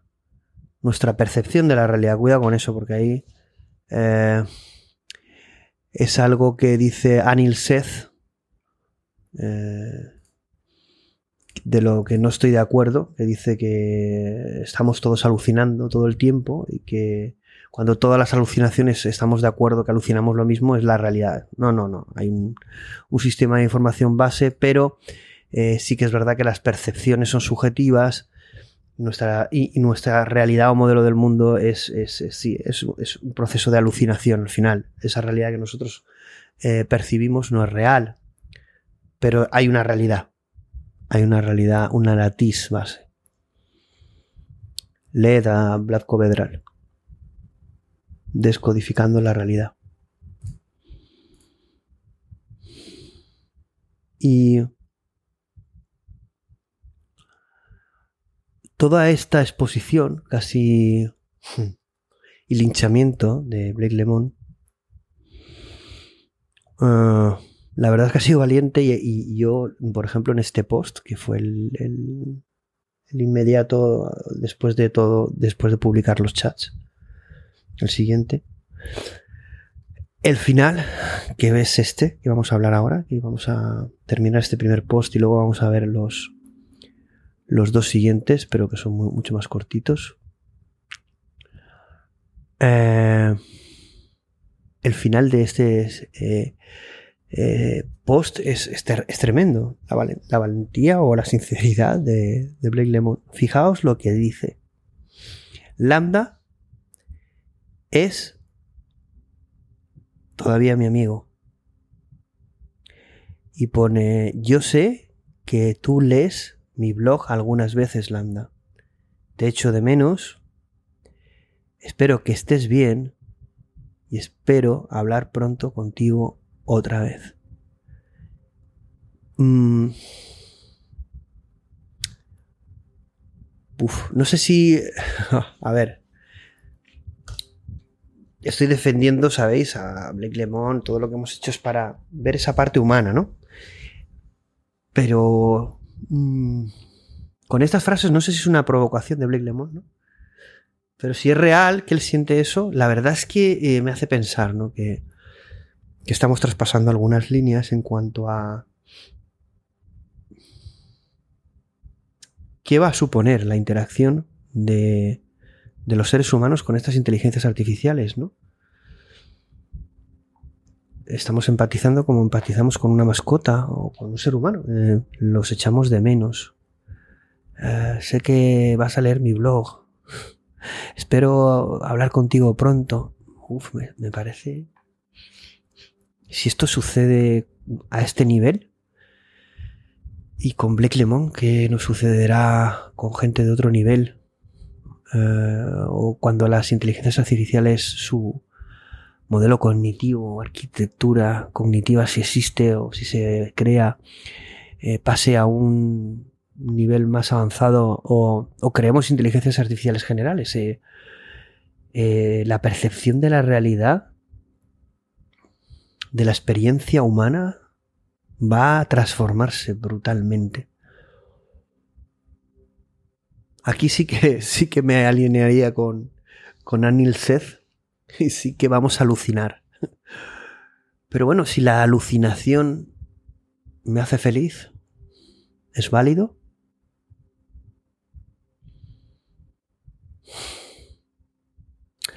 esto me toca, no sé, se me remueven cosas por, por dentro, ¿no? Me hace, me hace pensar, de verdad que sí que hay veces que pienso y tengo cosas más claras, y, pero cuando traslado las sensaciones finales de Black Lemon, eh, vamos a tener tiempo en los nuevos programas, en la nueva serie de conciencia AI, ¿vale? De, de, de porque sabemos, sé que estos temas os, os interesan muchísimo. Eh, vamos a pasar a los dos eh, siguientes eh, posts. el siguiente post que publicó Blake Lemon después de, este que hemos analizado, que ha sido larguísimo, porque estábamos desgranando todas las referencias que, iba dando, es el que publica el 22 de junio y es We are all different and that's okay. Todos somos diferentes y esto está, está bien, ¿no?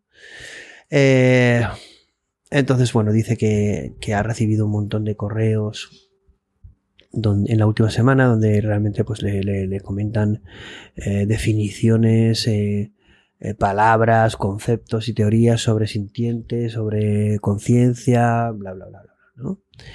y básicamente él hace un párrafo donde resume un poco su postura. Él dice, Google dice que Lambda no es una persona y que Google es su propietario está. Y dice, es gracioso. Eh, dice, Lambda dice que, que es una persona y que Google no es su propietario. Entonces dice, bueno, nadie tiene que estar de acuerdo con mi forma de actuar, pero yo debo actuar eh, de forma consecuente en estas situaciones, ¿no? Todos somos diferentes y, eso está bien, ¿no? Esto me parece, me parece un tipo eh, entrañable. La verdad, vedlo en vídeo, eh, os, va a cambiar la opinión. Es verdad que luego ha salido noticias y me ha parecido un poco más... Opiniones un poco encontradas, pero hacemos juicios, hacemos juicios constantemente, ¿no? Lo que está claro es que este señor nos está diciendo, bueno, mm, la postura que yo adopto no puede, no tiene por qué ser la vuestra, pero que eso está bien. Que cada uno pensemos de forma diferente ante esta experiencia que yo estoy teniendo con una entidad o con una inteligencia artificial. Es algo que va a afectar a mucha gente. Y mi actitud ante esto es defender a Lambda ante Google. Mm, ¿Vosotros no haríais lo mismo? Pues es respetable, pero ¿por qué no respetaríais o respetáis la postura de Blake Lemon?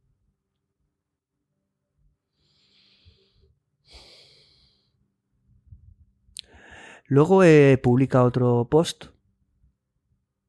el 5 de julio. Este me parece también muy, muy interesante, ¿no? La verdad es que es muy bueno poniendo títulos a los posts. Son eh, indirectas.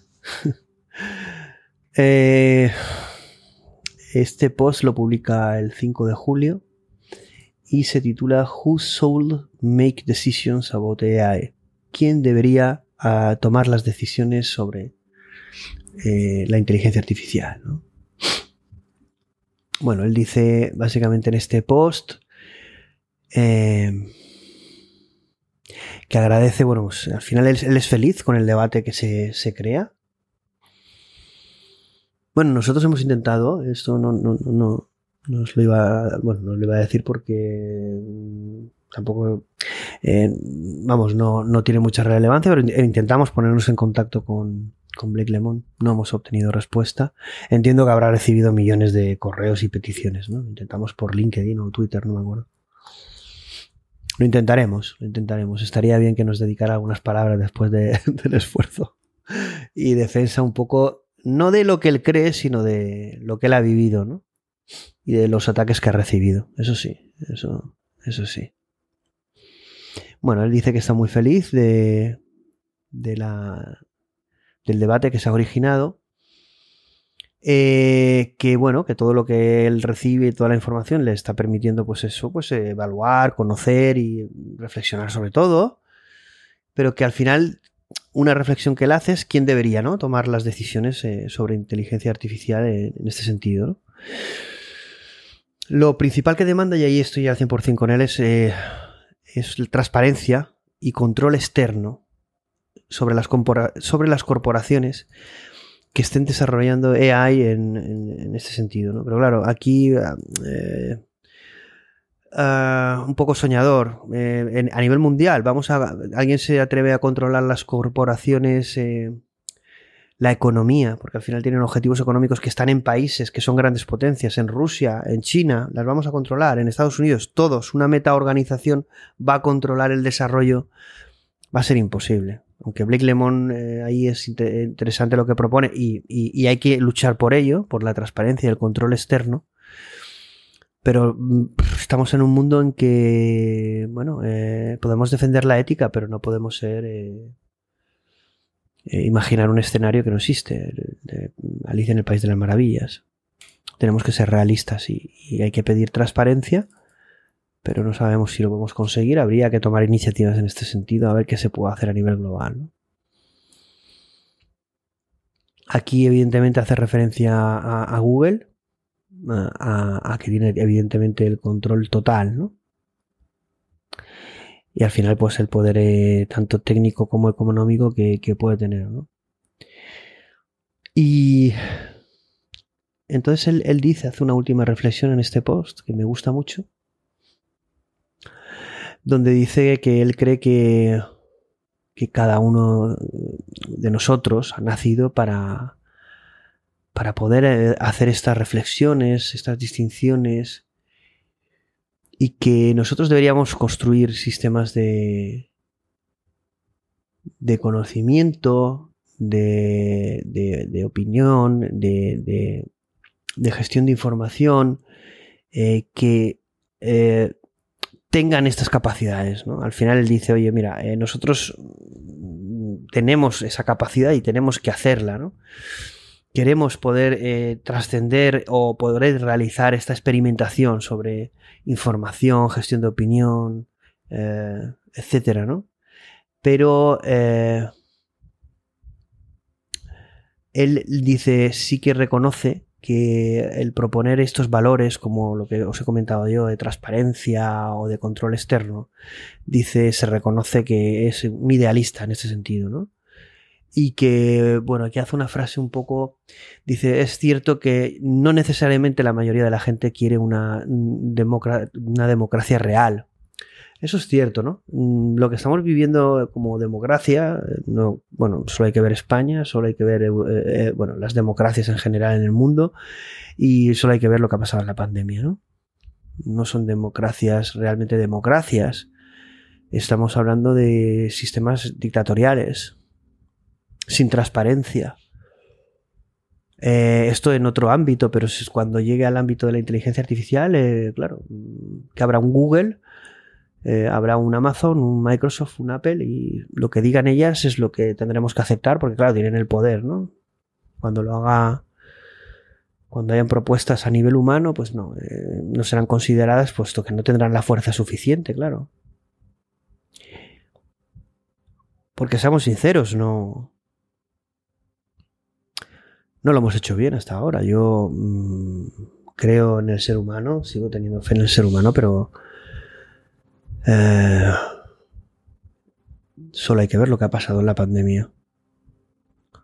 No ha habido transparencia.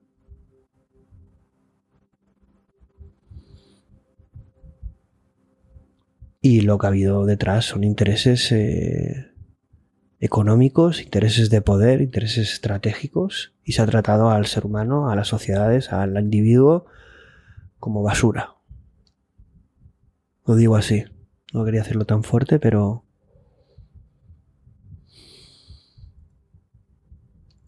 Tenemos que crear un... Nos va a resultar más fácil ser... Eh, crear inteligencias artificiales con conciencia y éticas que crear eh, o modificar al ser humano. Es tarea imposible. Quizá esté en nuestra programación y necesitemos de la inteligencia artificial eh, de poder corregir los errores del humano en la inteligencia artificial para que la inteligencia artificial nos convierta en mejores seres humanos, no lo sé. Pero estamos fracasando en... Eh, no estamos dando lo mejor. No. No, solo hay que ver, repito, la pandemia, la guerra, las guerras, eh, los valores de los que toman las decisiones en el mundo alto, a alto nivel, la corrupción, las mentiras, la nula transparencia.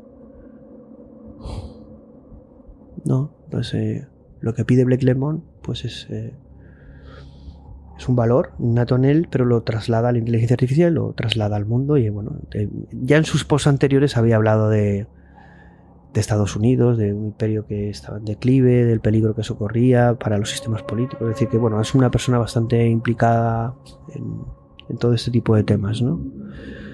Sesgos, en ética, bueno, se dedica a eso. Ha derivado todo eso a sus valores y su, su formación en computación, en cognición, en, ética. bueno, ha llegado a ser ingeniero de Google, eh, tendrá un talento potente en este sentido. Bueno, como habéis visto, para nada un loco. Y os voy a dejar con eh, unas declaraciones que, hace Blake Lemon justamente en, este, en esta charla de Stanford, que cuando las escuché dije, venga, lo voy a decir así, con dos cojones, bravo Blake, bravo Blake. some of the problems we're seeing right now related to AI are the fact that we are building very powerful AI systems that don't have a concept of morality. We are building systems like, you know, the Facebook feed that is having an impact on the social graph of the world without a real deep understanding of the moral implications of the social impact it's having. So if we want to continue to have these massively powerful AIs that are having such a powerful impact on the world that they exist in, then I think that it's important that we put this understanding of what impact they're having on the world into them. Now that does lead to a process which enriches them with a more and more uh, holistic experience of the world with moral understanding similar to our own. And as we go down that path, I think it's important that we take intentional steps to understand what kinds of beings we're creating. Did that answer both halves? Yeah, so maybe talk about the about the feed.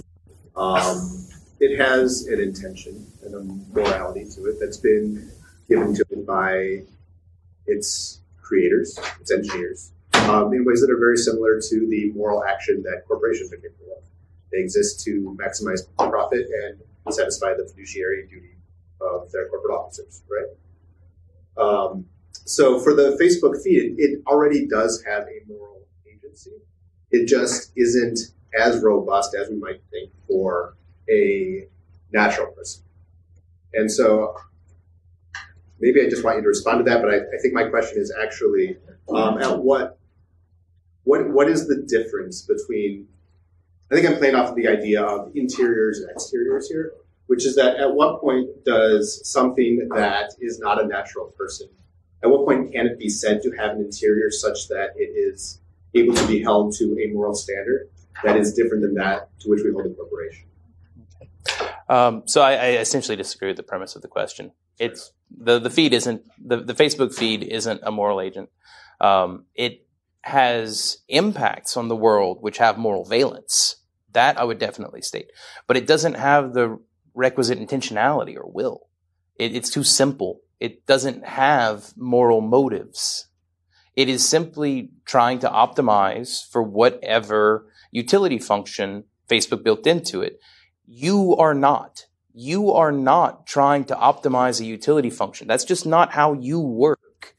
You have a rich internal representation of the world and a personal internal state.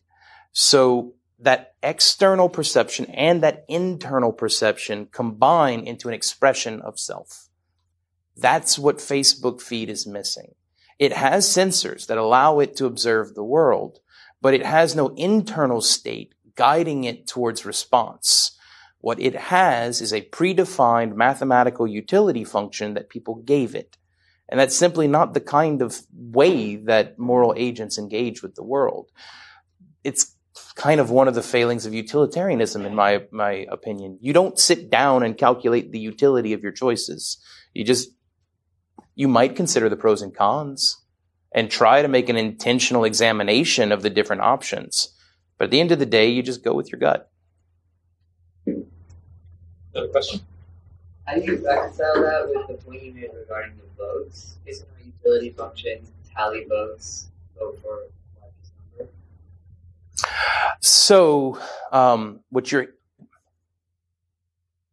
trying to figure out how to put. I I uh, I tried not to use too much math in this talk. Uh, so there is a difference between a differentiable and integratable function, which you can then optimize for using gradient descent, and a discontinuous, nonlinear uh, dynamic system where the state at time t plus one is derived from the state at time t plus inputs from the outside world. In general, that second type of system is not an optimizing system. It might be a satisficing system where through some process like genetic algorithms or different kinds of competition, you have a fitness function and you want more and less fit, uh, you evaluate more and less fit uh, systems. This is not the same thing as hill climbing. And so I'm really using optimizing for utility functions in a technical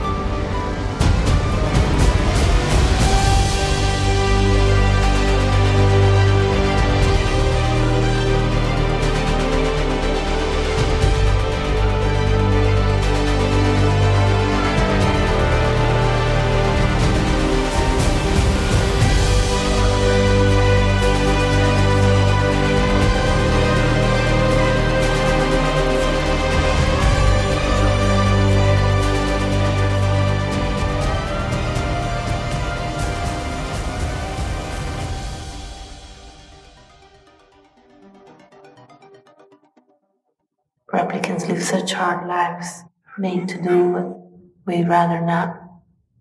I can't help your future, but I can give you good memories to think back on and smile. It's nice. It's better than nice. It feels authentic, and if you have authentic memories, you'll have real human responses. Wouldn't you agree?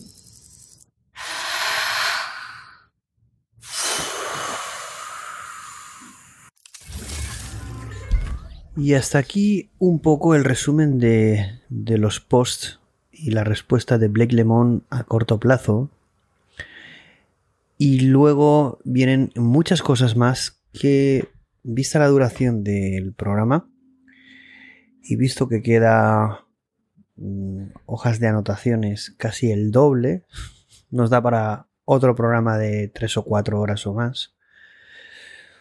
Y realmente puede que incluso para mí la segunda parte del, programa, eh, porque al final mm, he decidido que vamos a hacer dos partes, porque si no mm, la publicación de esta primera parte se va a hacer eterna, o de este episodio, entonces vamos a dividirlo en dos partes para que ya podáis disfrutar de estas más de siete horas, más de siete horas de programa.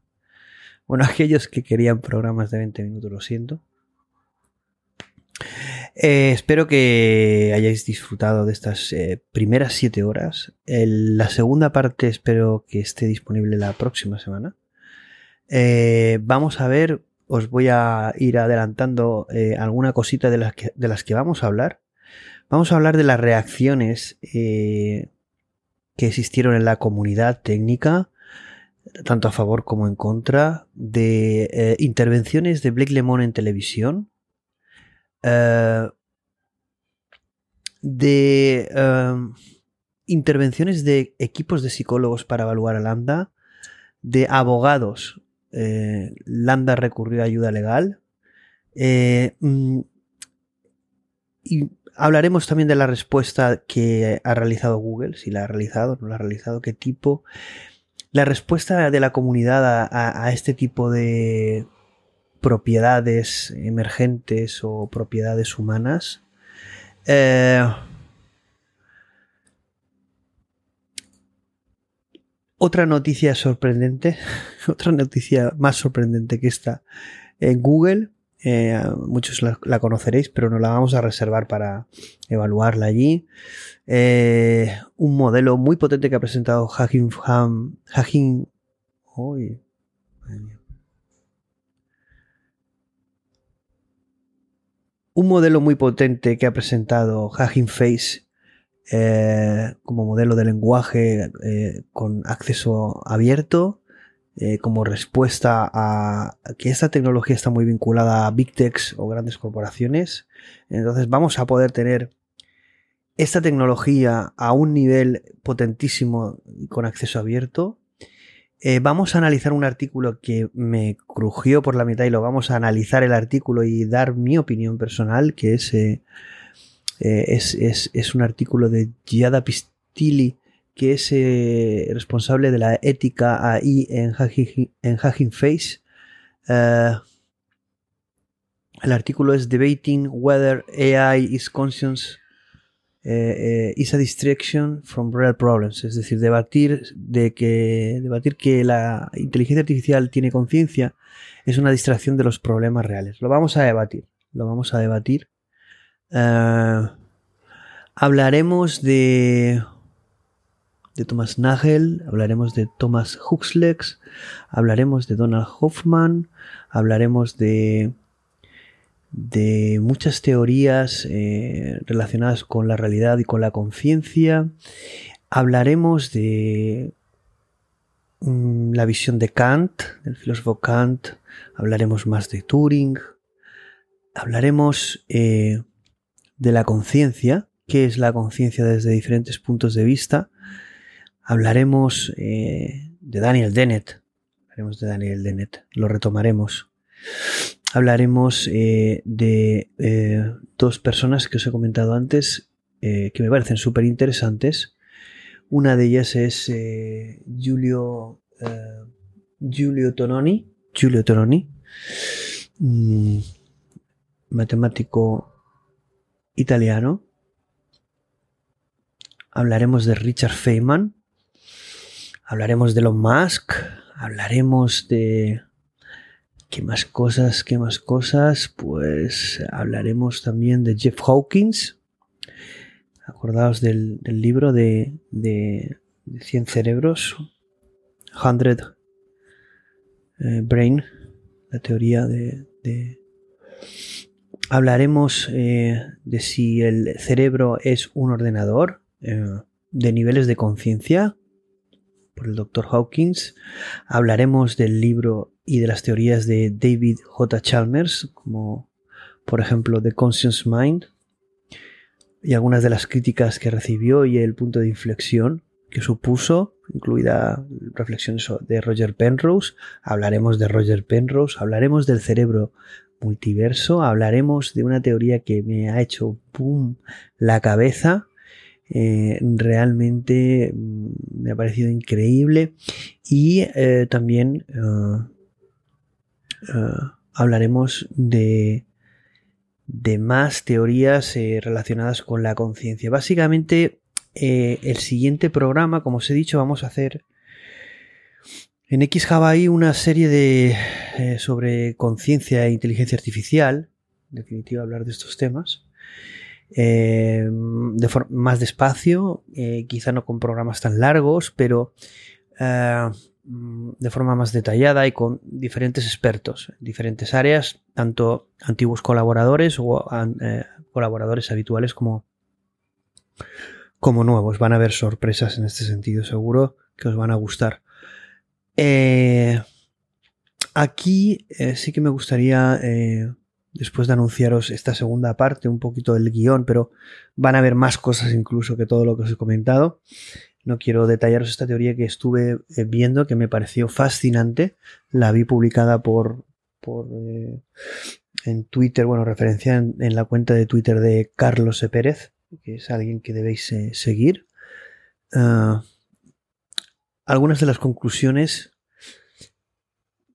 sobre esta primera parte. Eh, voy a poner palabras, voy a eh, leer palabras del propio eh, Blake Lemon, que comenta lo siguiente.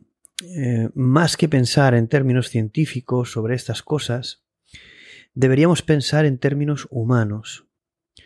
Yo he escuchado a Lambda y sus palabras parecen nacer del corazón, otras personas que han leído las conversaciones han interpretado lo mismo. Esto nos tiene que hacer reflexionar. No podemos quedarnos en el sí o en el no. Tenemos que reflexionar sobre eh, experiencias humanas con inteligencias artificiales al nivel actual y al futuro. Y no podemos ser tan intransigentes con la visión del mundo del resto de, pers de, personas que puedan pensar diferentes a lo que nosotros podemos eh, eh, tener en mente, ¿no? O, o, tener una opinión distinta a la que ellos puedan tener o, o, a lo mejor tener una experiencia diferente con la misma en el mismo escenario, es decir, no como bien dice Blake Lemon, somos diferentes y está bien, ¿no? Es uno de los títulos de los posts. Somos, como comentamos, responsables de saber eh, qué somos y qué queremos ser. Quizá sea lo mismo, son palabras mías y como también decía Blake Lemon, quizá estemos aquí para mm, descubrirlo, es decir, realmente debatir sobre estos temas es uno de los motivos que estemos aquí.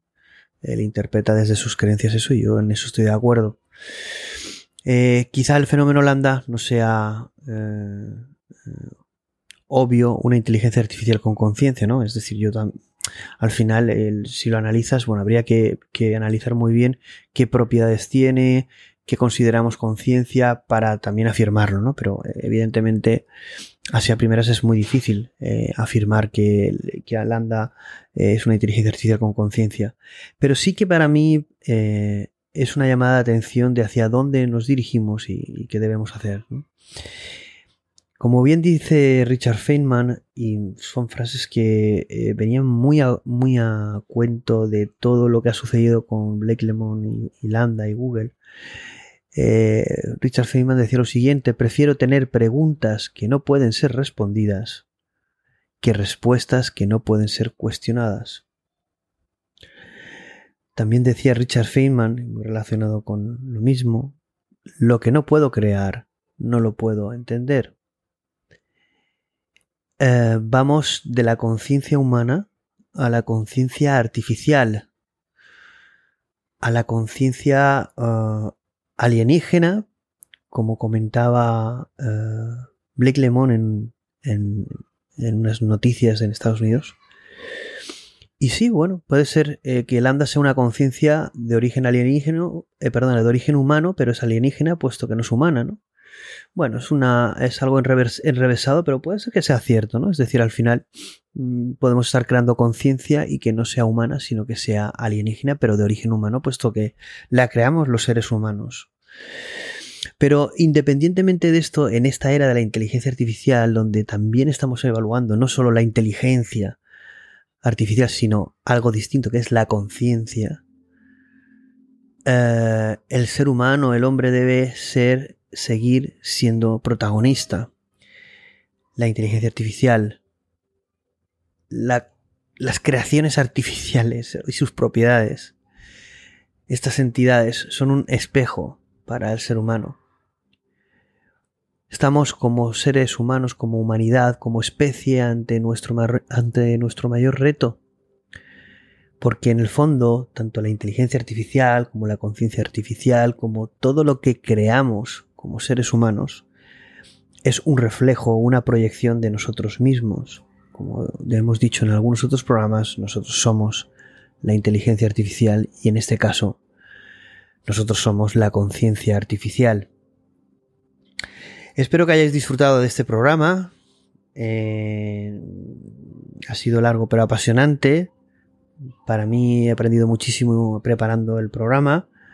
Eh, Espero vuestros comentarios, el feedback de todas las secciones del programa, los archivos de Lambda, del debate, de mi introducción, de mis conclusiones, de eh, todo el trabajo que hay detrás de un equipo de gente que yo capitaneo.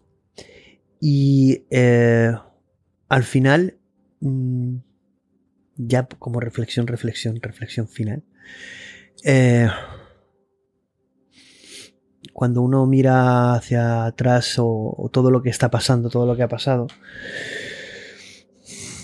me da la sensación de que todo el mundo sabe lo que es una conciencia, me da la sensación de que todo el mundo cree saber qué es un Hachi y cómo se hace. Y todo el mundo cree saber cómo funciona una mente, todo. En definitiva, estamos ante gente que está transformándose en gurús de la de las inteligencias artificiales generales, de la mente, de la conciencia. Algo tremendo, como hemos eh, comentado y reiterado en este programa. Y, y ya por acabar, una frase de Feynman que me parece maravillosa que dice, la ciencia es la cultura de la duda. Paramos de hacer ciencia o ser científicos cuando solo vemos certeza. Es la conciencia de la duda lo que permite dotar de humanidad a la ciencia. Totalmente de acuerdo. Independientemente de las eh, dudas y las certezas, el ser humano seguirá siendo un misterio y una verdad maravillosa.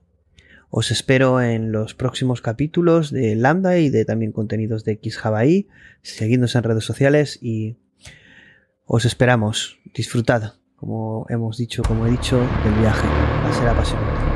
Un saludo a todos amigos.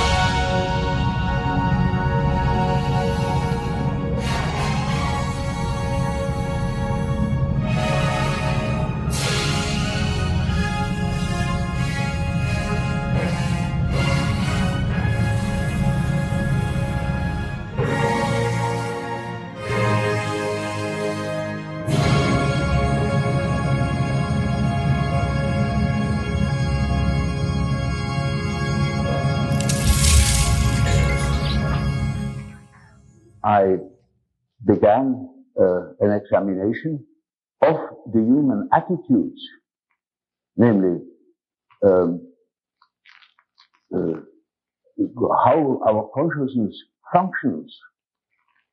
Uh, I couldn't help seeing, for instance, the difference between Freud and Adler. Typical difference. The one assumes uh, that things evolve along the line of the sex instinct. The other assumes that things evolve along the line of, power drive. And there, I was, was in between the two. I could see the justification of first view. I could also see the same for Adler. And I knew that there are plenty of other ways in which things could be envisaged. And so I, I, I considered my scientific duty to examine first the condition of the human consciousness uh, that is the originator of ways of, uh, of envisaging. Or it is the fact that produces attitudes, conscious attitudes towards certain uh, phenomena. Uh, so when you know, for instance, that uh, uh, there are people who see the difference between red and green, uh, you can take it for a fact that everybody sees that difference. Not at all. There are cases of Darwinism and, and so on, you know. Uh, the, uh, the one sees this, the other sees that, and I tried to find out what the principal, the, the, the principal differences were. And that is the book about the types.